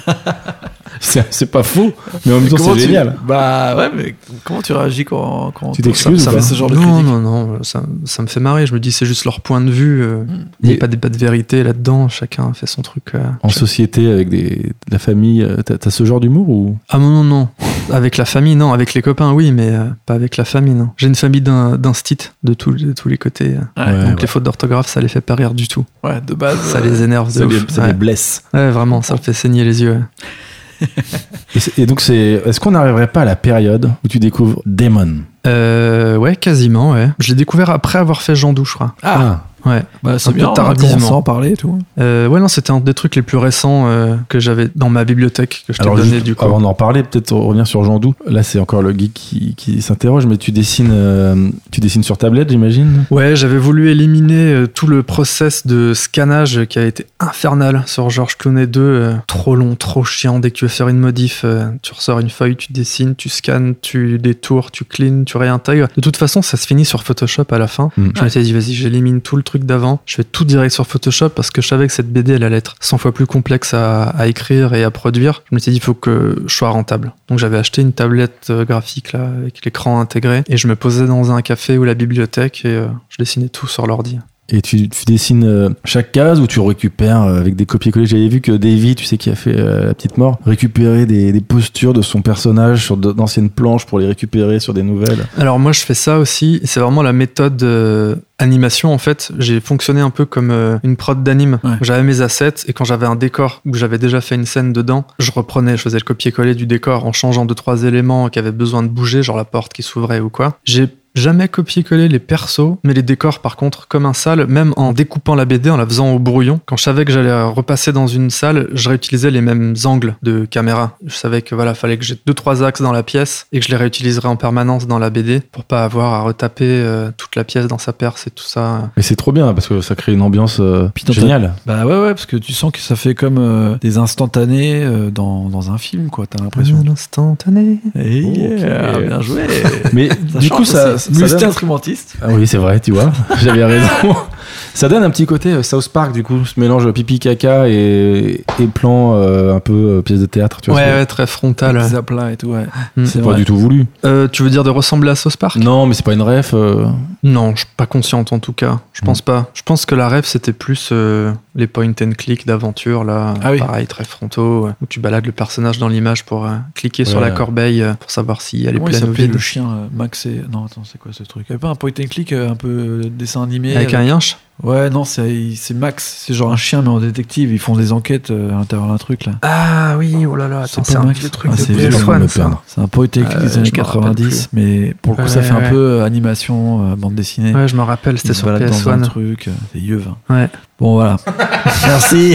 On se reverra pas. On n'est pas tout jeune. Non, c'est vrai. Et euh, est-ce que tu as l'impression, quand tu fais Jean Dou, que tu fais un film d'animation en image par image? Bah sur certains aspects, ouais, comme je disais que j'essayais d'être efficace et de pas euh, avoir à redessiner les choses que j'avais déjà faites. Et en prévoyant ça déjà à mon découpage, c'est ce que tu fais sur une série. Quand tu as 120 épisodes euh, et qui vont se passer dans le salon, tu, tu fais en sorte que tes cadrages ils puissent euh, être réutilisés en permanence. Ouais, ouais. Donc ouais, il y avait ce parallèle-là. Mais autrement, non, j'ai surtout aussi l'impression de me débarrasser de beaucoup de contraintes d'animation. Je me rappelle à l'époque où je parlais de Georges Clooney, je disais que ça m'avait fait trop du bien justement de dégager toutes les contraintes avec lesquelles j'avais l'habitude de travailler et que c'était limite le but de cet exercice-là, de faire tout sauter. Et puis ces contraintes-là de l'anime et puis les contraintes aussi euh, de, de tonalité, de faute d'orthographe, de, de m'enlever en fait tout ce qui m'étouffait. euh, C'était vraiment une sorte de, de grosse respiration, quoi. Mhm. Sortir la tête de l'eau et se réapproprier par le bas tout, tout, tout ce que tu fais. Mais euh, il y a quelques vidéos quand même que tu as réalisées euh, inspirées, de- enfin, de,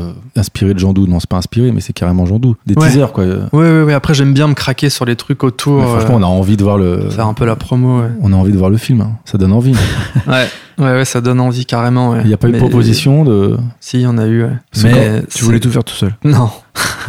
non, mais par contre, la question de est-ce que je participe ou est-ce que je les laisse faire, euh, ouais, elle est toujours là. Ah. Et je sais pas. Parce que ça, euh, j'en avais discuté une fois euh, bah, dans un podcast euh, qu'on a à côté, là, We Love TFCC, on peut en parler On a le droit d'en parler. le droit. Il y avait Penelope Bagieux justement et elle Ouais. disait qu'elle avait signé pour plusieurs films et qu'elle dit il y a deux types de, de- d'auteurs de, bande dessinée. Il y a ceux qui veulent être à 100% et quasi faire le film. On leur dit bah vas-y Mhm. réalise-le. Où t'es vraiment intégré et tu fais du cinéma. Il y a ceux qui prennent le chèque et qui, qui Ouais, carrément. Et elle disait qu'elle était de l'équipe du je prends le chèque. Et après bon parce que sinon c'est trop compliqué. Et en fait c'est là que tu vois que le cinéma c'est un monde complètement différent. Ouais. L'animation aussi j'imagine. Donc toi t'aurais fait quoi? Et moi, c'est particulier parce que vu que mon milieu habituel, c'est l'animation et le cinéma, et que depuis que je suis gamin, je veux faire ça, je suis arrivé dans la bande dessinée, euh, on va dire par hasard, et là, on, on veut me reprendre mes trucs et l'adapter. Il me Ouais. dit, ah mec, ton truc, il a le potentiel d'y faire un film. Euh, Toi, t'es un auteur de bande dessinée, mais nous, on fait du cinéma, et euh, du coup, on a vu le potentiel que toi, t'y avais pas vu pour faire un film. Ouais. Et ça me fait bizarre quand on me dit ça, en fait.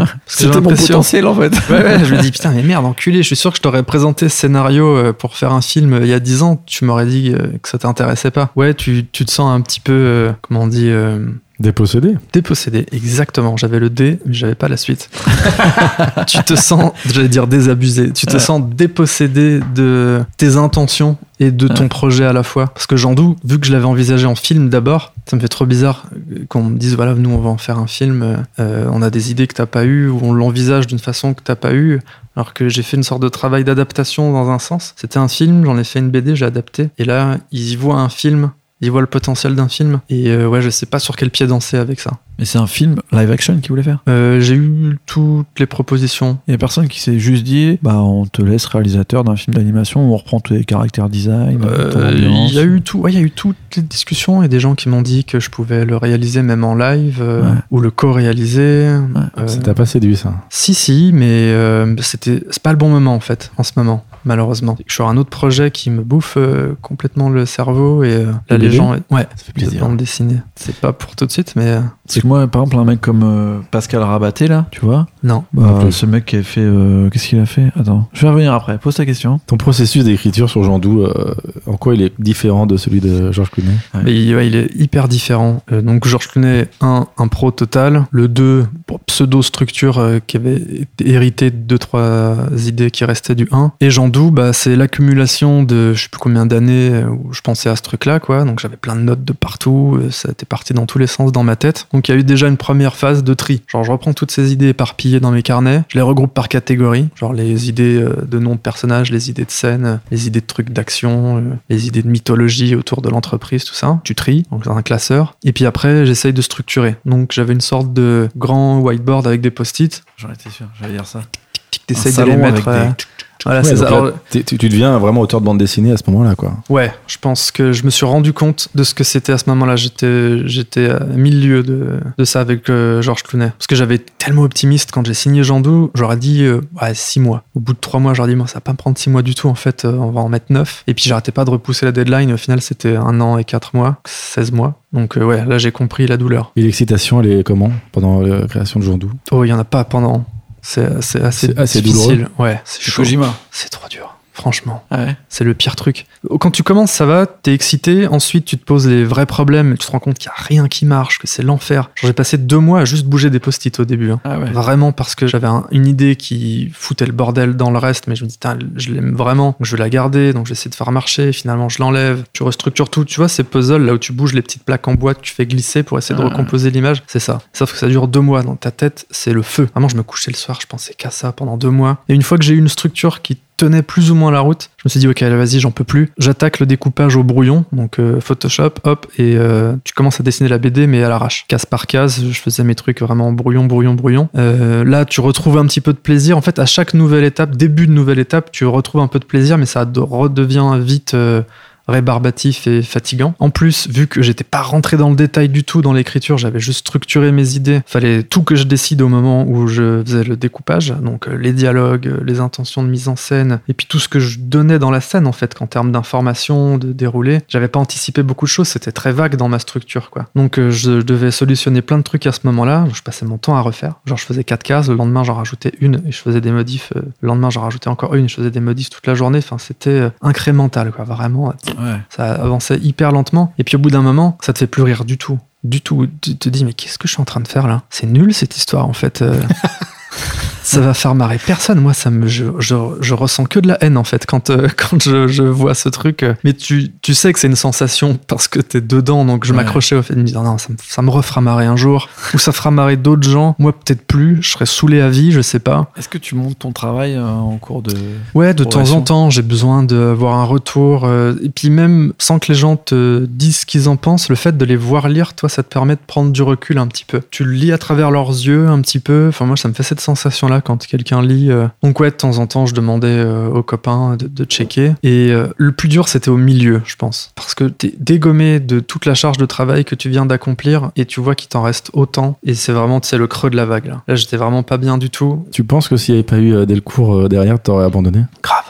Mais même, même pendant, je me disais, vas-y, je les rembourse. Je rembourse l'argent. là. Tu sais, tu cherches des échappatoires un peu. Tu fais, non, mais enfin, franchement, je vais pas y, jamais y arriver. t'avais en fait. fait une, une grosse avance pour. euh, Ils avaient fait une meilleure avance, ouais, euh, que pour euh, les Georges Clooney. Vu que j'allais bosser plus longtemps dessus, euh, Ils croyaient bah, j'ai plus, de revenus, en fait. Tu Ouais. leur avais montré quoi pour ce projet? J'avais monté un petit dossier avec deux trois images préparatoires, euh, mais qui finalement ont plus rien à voir avec le style de maintenant. Un pitch en disant voilà l'histoire c'est ça, des notes d'intention. C'était assez succinct, il y avait pas grand chose, mais il y avait de la confiance avec l'éditrice et l'éditeur, avec le patron quoi. Monsieur Delcourt. Monsieur tu Delcourt. connais Monsieur Delcourt? Ouais, Monsieur Guy Delcourt, Damn. que je salue, un gars très sympa. On les C'est- reverra le podcast. Ouais bah ouais, je lui ferai tourner Big up, attaché de presse.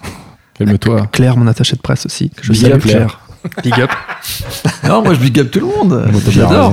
Et euh, Franchement, c'est donc ouais, c'est tout. Hein, J'aurais montré ça et c'est parti. Ils ont, ils ont fait la confiance. C'est cool parce que c'est une grosse boîte d'édition quand même. C'est une Ouais. grosse maison. Et euh, ils ont fait confiance. euh, ils t'ont fait confiance sur des projets qui étaient un peu quand même casse-gueule. Et en tout cas, en dehors de d'une certaine tradition de la bande dessinée à une époque où tout n'avait pas encore bien changé, tu vois. Et où euh, les bandes dessinées qui se Ouais, vendaient carrément. beaucoup, c'était quand même des trucs très académiques. Ouais, c'est tout à leur honneur, hein, franchement. Mm. euh, merci à eux pour l'opportunité, quoi. Alors, ce que je trouve génial, et c'est vraiment propre, euh, enfin, particulièrement à la bande dessinée. Alors, déjà, je tiens à dire que Jean Doux, pour nos auditeurs, et je te le dis à toi, c'est pour moi une vraie réussite. Merci. C'est-à-dire que Moi, j'étais, vraiment, j'ai pas compris. J'étais là genre. euh, c'est génial. Mais attends, c'est le mec qui a fait Georges Clooney. Tu sais, j'avais kiffé Georges Clooney, je me suis dit, ok, mais tu sais, pour moi, c'était un, un style. Tu sais, je me suis dit, ouais, il va y avoir une autre histoire, d'autres personnages, une autre ambiance, mais il va y avoir un truc un peu, tu sais, dessin primitif, un art brut un peu comme ça, où ça va rester des dessins un peu enfants et tout. Et là, j'ai fait, bah non, c'est quelqu'un d'autre. C'est le même Philippe Valette. et j'ai trouvé ça exceptionnel. J'étais pris dedans. hein. Alors, Ouf. moi, ce que j'ai trouvé prodigieux, je, je pèse mes mots. Ah ouais. Non, c'est qu'il y a des moments que je trouvais hyper drôles, enfin des, des reveals hyper drôles associés à des Ouais. vraies euh, Des trouvailles scénaristiques. C'est-à-dire Ah. que je veux pas spoiler, mais, mais quand ils découvrent euh, ce que représentent Ah ouais. euh, les codes, Ah oui, oui. Ah ouais. j'ai trouvé ça trop marrant. Et en même temps, j'ai dit, ah mais ça tue. Et ça, c'est vraiment très réussi. Ce qui, ce qui me rassure, en tout cas, dans ce que tu racontes, c'est que c'est pas que du talent, c'est quand même énormément de travail. Ouais, ouais, ouais. Et ça, c'est très propre à la BD, c'est-à-dire que une œuvre réussie, c'est quand même essentiellement du taf, quoi. Ah je trouve ça rassurant. Ça, c'est clair. Euh, On a une mauvaise idée des gens qui font des choses qu'on kiffe. On se dit, putain, mais lui, il est trop fort, laisse tomber, c'est un génie et tout. euh, Parce qu'on occulte justement le boulot qu'il y a eu et on est juste face à, Ouais, à l'œuvre qui est finie. Voilà, le résultat. Tu vois pas les hésitations, tu vois pas les ratages. euh, Tu te prends dans la gueule juste un truc parfait parce que le mec, il a taffé comme un fou et que il a. il- il- je pense que les gens qui font des bonnes choses, c'est des gens qui sont très critiques avec leur travail et qui arrivent à, à voir ce qui va pas en fait. Parce que souvent ton premier jet il pue, Ouais. c'est nul. Mais t'es obligé de le sortir parce qu'autrement t'as pas de matière première pour travailler. Et c'est ça qui est dur, c'est le premier jet, c'est vraiment de sortir des trucs en sachant que ça va être nul. Je me rappelle Jean Doux à chaque fois que j'attaquais une nouvelle scène. Tu sais, c'est ce truc de la page blanche où tu te dis. euh, c'est pas clair dans ma tête. Pour l'instant, les idées que j'ai pour cette scène, elles sont vraiment pas bien. C'est basique, c'est déjà vu, machin. Je disais, bah, c'est pas grave. Et à chaque scène, j'avais ce remème problème de me dire, allez, on commence, c'est pas grave, euh, on corrigera après. Il faut se relancer dans la nullité et ensuite euh, améliorer autour de ça, quoi. Mais c'est, c'est- moi, c'est l'étape la plus compliquée pour moi de te lancer alors que c'est pas clair dans ta tête. Ça, c'est chaud. Moi, je pense que c'est le truc qui m'a toujours bloqué dans n'importe quel euh, truc de création, tu vois. Ouais, parce qu'on a le mauvais réflexe de se dire, je vais réfléchir un peu plus parce que là, c'est pas clair encore. Et puis il y a surtout ouais, cette idée de, mais là je prends pas de plaisir vu que c'est de l'art. Enfin, ça doit être associé à un processus créatif, donc de plaisir, alors qu'en fait pas du tout. Mais tu vois, j'ai genre, j'ai lu là une BD sur euh, Jericho qui fait euh, le radeau de la méduse là. Ouais. En fait, on se rend pas compte, mais genre, il a fait euh, 25 études euh, de chaque partie du tableau. Il a bossé Mm. euh, 8 ans sur son tableau, tu vois. Et toi, tu vas au Louvre, tu fais genre, wow, eh, c'est un génie. hein. Mm, mm. Dans ma tête, moi, je m'étais dit, il l'a fait en une semaine. Oui, c'est ça. Et en fait, mec, euh, il a enquêté pour savoir ce qui s'était vraiment passé sur le radeau. Il a interviewé des gens. Il a essayé de se dire qu'est-ce que je vais faire ressortir? Il a brûlé des tableaux, le mec, en se disant c'est de la merde, ça va pas le faire. Il est revenu dessus après et tout. Donc en fait, euh, à chaque fois, t'as tout à fait raison que le, pro, le produit fini, c'est enfin, très rare que ça soit juste euh, un truc où le mec, euh, Ouais. tu vois, C'est c'est c'est ouf. beaucoup de travail à chaque fois. Et c'est rassurant, je trouve. Ouais, c'est clair. Oui, c'est sûr. Bon, ça fait chier quand même. Bah, c'est la souffrance quand même. donc bon, pour revenir à nos moutons, c'est après Jean Doux, tu découvres Demon de Ja- Jason Shiga, on dit comme ça? Je crois. Ouais, Jason Shiga. Eh ben je connaissais pas. Moi non plus. On en parlait avant de avant d'enregistrer. Et c'est fou. Incroyable. On peut pas pitcher parce que sinon tu spoil immédiatement. C'est Mais c'est incroyable. Bah, ce qui est marrant, c'est qu'il y a un peu une logique euh, comme dans tes trois, tes trois BD actuels. On dirait que au début, ça part dans n'importe quel sens et c'est juste un peu euh, absurde, Mhm. débile, voire un peu glauque, comme ça aurait pu être au début de George Clooney, ou même au début de Jean Doux, avec juste un point de vue, une prise, et puis après, pff, ça s'ouvre à des milliers de choses. De possibilités. ouais. Ouais, et on sent que l'histoire est plus forte que l'aspect graphique. Ouais, alors on en parlait tout à l'heure, mais ouais, Ouais. visuellement, euh, c'est pas pour ça que j'ai kiffé cette BD. C'est clair Pas que ouf. les dessins, j'ai- j'aime pas trop. Ouais. Euh, même des fois, Ça te rebute? ouais, et euh, ça, ça- ouais. dessert hein, des fois la narration. Tu fais attends, j'ai pas bien compris ce qui s'est passé dans cette scène parce que c'est pas hyper bien dessiné. Et le mec, il est mathématicien à la base, non? Ouais, j'ai vu ça. Bien, c'est ça. ouais. Le mec, il est, Ça se euh, sent il grave. a une énorme doctorat en mathématiques. Ouais. Et genre, je crois, le- les premiers moments où on le connaît, c'est qu'il a gagné un concours de labyrinthe, enfin de genre de, comment dire, tu sais, genre, il était dans un magazine de, de casse-tête Ah avec ouais. des labyrinthes incroyables. Et Ah euh, ouais, il, a, il a gagné le concours national d'un truc où il fallait que tu gères plusieurs casse-têtes dans plusieurs pages et à la fin tu trouvais le truc. Ah, ça m'étonne tellement maze, pas. tu vois. Et en même temps, euh, sa BD, c'est un casse-tête en fait. Ouais. C'est qu'il prend un principe et il le dérive à l'infini. Il en a fait une autre aussi, qui est euh, une histoire euh, plus ou moins dont vous êtes le héros en bande dessinée. C'est-à-dire que tu lis une, le, début de l'histoire, les quelques premières cases, tu choisis. et là, tu as le choix d'aller à telle page ou telle page, et c'est un truc d'une ramification. Je sais plus combien il y a de possibilités, mais ça se compte en milliers. C'est n'importe quoi cette BD. Complètement Ah, ça, Et à chaque, euh, chaque lecture, tu, tu te retrouves dans un nouveau. Ouais. Ouais, fort. Non, mais c'est- ceci dit, Ouais, c'est ouais. des, ouf, des hein. des trois Et- BD, c'est celle qui m'a tenu le plus en haleine et qui m'a laissé sur ma, ma fin le plus. Quoi. C'est Euh, incroyable. il faut que vous, vous lisiez la suite, hein, parce que là, vous avez lu le tome 1 et euh, ça, ça vaut le coup jusqu'à la fin du tome 4. quoi. Aïe, Ah aïe, ouais. aïe, aïe, aïe. C'est vraiment chiant, mais il, il, il étend le truc à, à- à des proportions auxquelles t'aurais jamais envisagé ça. Quoi. Parce que les, les dix premières pages, c'est vrai que t'es bon, t'es dans un truc ultra glauque, tu dis bon, ok. Ça, on peut le dire. Et bon, il y a le mec, il, bon, il veut se suicider. Il cherche à se suicider. Ouais, ça commence comme ça, le mec pas. veut se suicider. Voilà. Et, euh, et il comprend pas pourquoi il arrive pas. Au début, il pense qu'il rêve, on sait pas trop. Puis après, il y a des petits détails quand même qui s'intègrent au truc. Ouais. Et, et la Et logique après, ça folle, part en sucette. Après, C'est une explication vraiment, qui est exceptionnelle et qui, Ouais, c'est- qui vraiment ouvre le champ des possibles à l'infini. Ouais. Bravo. ouais. Et comment tu découvres ça? Pareil? Par hasard, un studio où je bossais un jour, euh, très fan de BD, les gars du studio, et euh, Hmm. me posent ça sur mon bureau, j'aurais pas vu ça. Et genre, non, je connais pas, je connais pas. Et puis pareil, j'ouvre un peu, je fais, oula, ah non, ça va pas être pour moi, je sens. Et euh, je commence à lire, et je me dis, ah putain, ah, j'ai envie de savoir la suite en fait. Et j'offre à mon frère l'intégrale, et euh, je l'ai dévoré avant de lui filer. je lui donne, et je suis allé me le racheter après, parce que je le voulais absolument dans Ah ma bibliothèque. Ça fait partie des œuvres comme ça que tu peux relire plusieurs fois ou pas? J'ai pas réessayé encore. Ouais. Mais il y a moyen parce que je me souviens que de quelques trucs sur euh, les quatre tomes, donc je pense que ouais, à, à plusieurs lectures, tu dois retrouver des trucs que t'as ja- même pas capté la première fois ou que tu te rappelles plus. Et tu penses que ça peut t'influencer sur tes prochains projets? Non, parce que je pense que lui, il a une logique euh, très différente de la mienne. Ouais, Ouais. ouais, lui, c'est vraiment mathématique. euh, Il fait un tableau Excel dans ses histoires. C'est hyper intéressant, mais je- ça, ça s'appliquera pas à, moi. Alors, il y a un autre point commun de cet auteur et notamment euh, Damon, c'est que ça a été une série euh, hyper récompensée. Ouais. Et euh, toi aussi, tu as eu des récompenses de tes bandes dessinées? J'ai eu euh, pour euh, Jean Dou, ouais. J'ai eu, non, j'en ai eu deux. Des petits trucs aussi en, en festival à droite à gauche, mais Ouais. euh, les deux grosses, euh, ouais. Ouais, T'as quand même eu un fauve d'or à Angoulême? Ça, c'est. Non, pas d'or. Ah.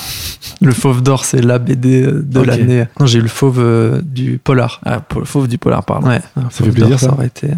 Ouais, c'est trop bizarre parce qu'une fois de plus, euh, vu que je me sens un peu un imposteur dans le monde de la bande dessinée, Alors tu ne l'es plus, c'est officiel. bah Ouais, voilà. Si t'es reconnu par un festival comme Angoulême, qui est un peu le C'est- le c'est dernière fou, ouais, Ouais, t'as- institution. T'as un public, t'as un euh, éditeur, t'as des prix, euh, c'est bon. t'es- Ouais, ouais, es. c'est étrange. Mais maintenant, ça y est, j'ai accepté. Sur Instagram, j'ai mis auteur-illustrateur. Tu vois, c'est ça maintenant mon, Ah, Ça ma flambe. définition. Ça flambe sur les J'ai- réseaux. J'ai plus mis animation ou. ah, c'est fini ça, tu en parles plus. J'ai accepté, j'ai accepté. Et non, parce qu'en plus, euh, je me projette un peu mieux dans ce que j'ai envie de faire et je me dis, ok, en fait, j'ai envie de raconter des histoires. La BD, c'est le mieux pour l'instant pour le faire, le plus simple. Donc, euh, je suis chaud. Et quand Jean Doux sort, est-ce que t'as une appréhension de, du public Georges Clooney? Ah ouais, grave. Je me disais, est-ce qu'ils vont me suivre là-dedans? J'avais du mal à juger si c'était proche ou pas. Je me disais qu'il y avait beaucoup de choses différentes quand même. Vu que c'était quand même de l'humour, il devait y avoir un dénominateur commun et que j'ai un peu le même style d'humour, j'imagine, dans les deux. Mais ouais, je savais pas du tout si ça allait suivre. Si je me suis dit, bon, peut-être que ça plaira pas aux gens qui ont aimé Georges Clooney, ça plaira peut-être à d'autres personnes. C'est un peu le cas, je pense. Je pense que t'as récupéré d'autres publics en même temps. ouais, mais je crois que les gens qui ont aimé Georges Clooney ont bien aimé Jean Doux aussi. J'ai personne qui m'a dit qu'ils avaient pas aimé. Il y en a Ouais. qui me disent qu'ils préfèrent Georges Clooney.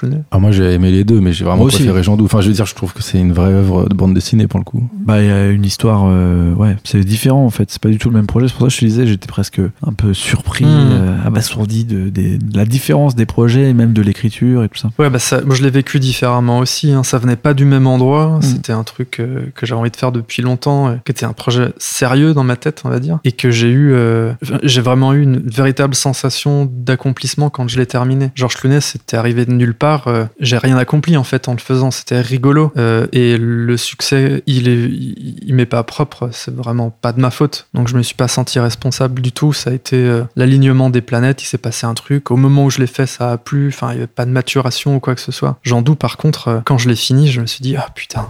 Enfin, Ouais. je, je l'ai fait quoi. Parce que vu que j'y pensais depuis des années, il y avait vraiment des fois où je me disais, est-ce que cette histoire qui, qui me tenait à cœur quand même, je la raconterai un jour où je vais juste vieillir et mourir et euh, j'aurais jamais sorti ça de ma tête quoi. Donc euh, Est-ce ouais, que tu le sens pas comme du un tout premier accomplissement personnel Ouais. de toutes ces années de frustration ouais. justement? Carrément. C'est mon film de fin d'études que j'ai jamais fait. C'est euh, mon court métrage que j'ai jamais fait, euh, tout ça réuni euh, dans cette BD. Avant Georges Clooney, t'avais pas connu réellement d'un échec, de quelque chose qui te tenait énormément à cœur. C'est pour ça que Georges Clooney, c'était un peu une blague pour toi et le succès, bon voilà. Là, quand Jean il sort, euh, émotionnellement, tu te sens comment face aux critiques ou enfin ce qui peut arriver, comment les gens vont, le- vont le prendre, vont le ressentir? Tu veux dire avant qu'il sorte? Ouais, au moment où il sort, est-ce que tu vas lire les critiques? Est-ce que t'es anxieux de vu que c'est un projet qui est de longue haleine pour toi Non, je pense que j'étais tellement content de l'avoir euh, fini et Ouais. fait que ce qu'on en pense, c'était secondaire. Effectivement, ça t'affecte un petit peu, mais j'avais pas d'appréhension en fait. Ma satisfaction, elle était déjà suffisante. Si on me disait que c'était de la merde, je me dirais bon, bah, tant pis. euh,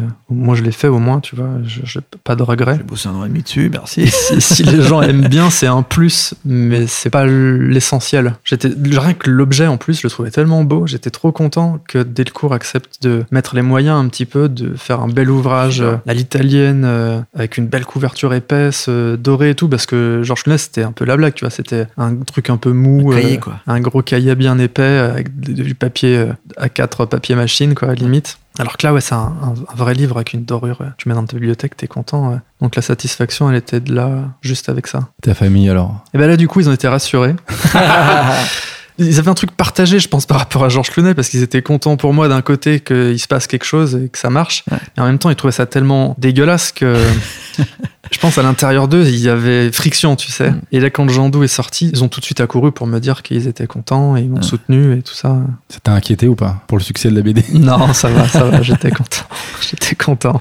Et alors c'est quoi la suite? Ça, Alors là, Jean Dou, ça sort en 2017, 2018 Jean Dou, c'était ouais, 2017, ouais. Et le prix 2018, vu que c'est l'année suivante. 2018, ouais, ouais. c'est ça. Donc la suite c'est le futur là maintenant. C'est ce qui se fait en ce moment. Ça fait deux ans. Est-ce que t'es retourné travailler après Jean bah Dou ouais, direct après Jean Enfin non, peut-être pas direct après, mais euh, quelques temps après la sortie de Jean Dou, parce qu'il y a eu pas mal de promos, tu enchaînes euh, les dédicaces, les festivals et tout ça. Euh, puis j'étais claqué aussi, donc j'ai pas travaillé tout de suite. Et après j'ai repris le boulot normalement, et euh, j'avais pas l'énergie, euh, pas d'idée non plus pour une suite. euh, je sais pas comment ils font les auteurs de BD qui enchaînent euh, Ouais. l'une après l'autre Un comme album ça. par an et tout là. Ouais, je pense que par exemple enchaîne Ouais. euh, BD sur BD. Je pense que moi, pour l'instant, c'est trop dans, dans l'effort. euh, Enfin, je me, je me crame à chaque fois, j'ai pas l'habitude, donc je découvre en même temps, je fais tout de travers. euh, ça me fatigue énormément. Euh, donc j'espère qu'au fur et à mesure, euh, ça deviendra plus fluide et moins crevant. Mais ouais, j'avais besoin de me reposer et de penser à autre chose, donc j'ai taffé. Et Pas j'ai- la reprise du taf, pardon, je te coupe, mais la reprise du taf elle est pas compliquée? Non, parce que elle fait du bien justement, parce qu'elle est en contraste avec l'isolation.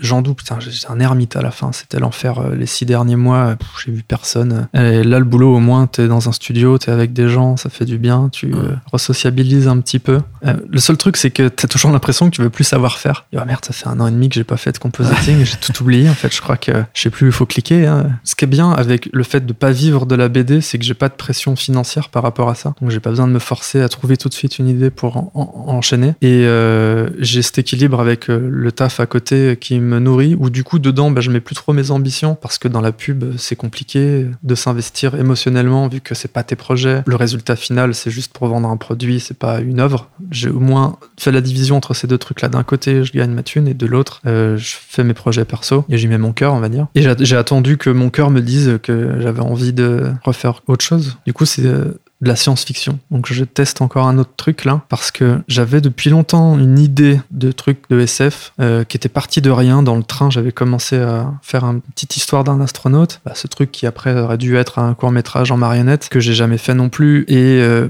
beaucoup d'emprunts dans Jean Dou et notamment la fin. Je pense que ça venait un peu de la même envie ces deux projets là et vu qu'aucun des deux se faisait, euh, ça faisait écho, il se faisait écho. Et en concrétisant Jean Dou, j'ai un peu concrétisé ces deux là, sauf l'envie de faire de la science-fiction. Donc euh, je suis parti de là et euh, c'était euh, il y a deux ans, je crois, l'été 2018. J'ai commencé à réfléchir sérieusement à ce que j'aurais envie de faire là-dedans. Donc euh, j'ai rassemblé les thèmes de sciences actuelles qui m'intéressent sur l'exploration spatiale, par exemple, ce genre de choses. Quoi. Mm. J'ai continué à lire tout ce qui m'intéressait là-dedans et un an plus tard, j'ai présenté à Delcourt un petit dossier, encore une fois, en Le leur petit dossier. en leur pitchant le, le projet. Il était très succinct celui-ci, j'avais une idée assez simple de ce que je voulais faire, mais euh, ils ont signé direct, ils étaient chauds. Parce que du coup, Jean Dou, ils avaient grave kiffé, et puis avec les prix, tout ça machin, ça les avait rassurés. Et euh, j'étais un peu surpris, je m'attendais pas à ce qu'ils signent euh, tout de suite, je pensais qu'ils allaient me dire, ok, ça nous intéresse, approfondis, et on en reparle. Mais non, tac, signature. J'étais pas prêt, toi, je me suis dit, merde. Ok. Donc j'ai pas commencé tout de suite, j'ai continué à taffer parce qu'il fallait que je finisse mes heures d'intermittence et tout ça. Donc ils m'ont dit ok vas-y c'est pas grave, fini. Donc ça ça nous emmène à janvier de cette année là 2020. Ensuite en février je décide de déménager. En mars je finis mon déménagement et là confinement. Boum. Et euh, je pensais que j'allais commencer pendant le confinement. En fait c'était juste pas possible quoi. Dans le mini appart à deux et tout, euh, c'était euh, pas du tout propice à ça. Et donc là je commence à peine en fait. Donc là c'est la phase euh, d'écriture. Euh, j'ai commencé début août. T'es dans le mal, là. T'es dans le dur. Ouais, là c'est là c'est chaud là. Parce que je veux travailler différemment encore une fois. Ça sera pas de l'impro comme dans Georges Clooney, pas de la structure comme dans Jean Doux. Ouais. J'ai vraiment envie d'écrire le script avant de me lancer parce que j'ai appris de mes erreurs là dans Jean Doux, comme je disais tout à l'heure. J'ai réglé beaucoup de choses au moment du découpage que j'aurais dû régler à l'écriture en fait. Euh, donc là voilà, je veux essayer de faire ça dans l'ordre. Sauf que écrire c'est pas quelque chose que j'ai appris. J'ai pas de méthode d'écriture, de script. Je me renseigne, je lis des trucs euh, pour essayer de trouver les méthodologies quoi. Est-ce que c'est un truc que tu devrais faire euh, toujours pour parler de ce délire de bosser avec d'autres gens, de genre écrire une BD mais la faire dessiner par quelqu'un d'autre? Ouais, et d'ailleurs euh, que dans ce sens-là. Ouais. Dans l'autre sens, euh, Tu dessinerais pas un scénario Ah, avec quelqu'un d'autre? non, clairement pas. J'ai pas tant de plaisir que ça à dessiner, j'en ai beaucoup plus à, à écrire. Donc si j'arrive à m'amuser en écrivant et en intégrant ces, ces méthodes-là, parce que moi j'ai fait que des écoles graphiques au final, que de l'art visuel et de la narration visuelle, donc là passer que par les mots, c'est un nouvel apprentissage. Euh, ça me plairait de faire que du scénar en fait, à la limite. C'est ce que je me dis maintenant, si ça se trouve je vais changer d'avis euh, Bien sûr, bien sûr. En sortant. Quand j'aurai fini celui-ci, mais... ou pas fini celui-ci. Bah c'est trop bien. On arrive à la fin les mecs. hein. Ça fait plus d'une heure et demie qu'on discute. Bah, c'est Ouais, normal. Bravo. C'est le jeu. Si t'avais un conseil à donner à Philippe Valette euh, de, de 17 ans qui découvre la bande dessinée, tu lui dirais quoi? Bah, d'expérimenter, je pense, euh, de pas dénigrer ce médium-là, parce que ouais, je pense que j'avais une vision assez fermée. Je me disais non, ça c'est pas pour moi. Moi, je suis le cinéma, l'image en mouvement. Hollywood. Exactement. Donc ouais, je lui dirais, mec, euh, fais-toi plaisir déjà là-dedans. Tu tu trouveras une certaine libération, quoi. Bon, et ben merci Philippe Valette de nous avoir euh, rejoint pour ce deuxième épisode de la vignette. De rien, les gars. Merci pour l'invite. Et puis, on attend la prochaine alors là. Courage à longue vie à la vignette. Avec Ah, grand bah, là, on est parti. Hein. Et on se retrouve nous dans deux semaines avec un nouvel invité. Mystère. Je sais pas.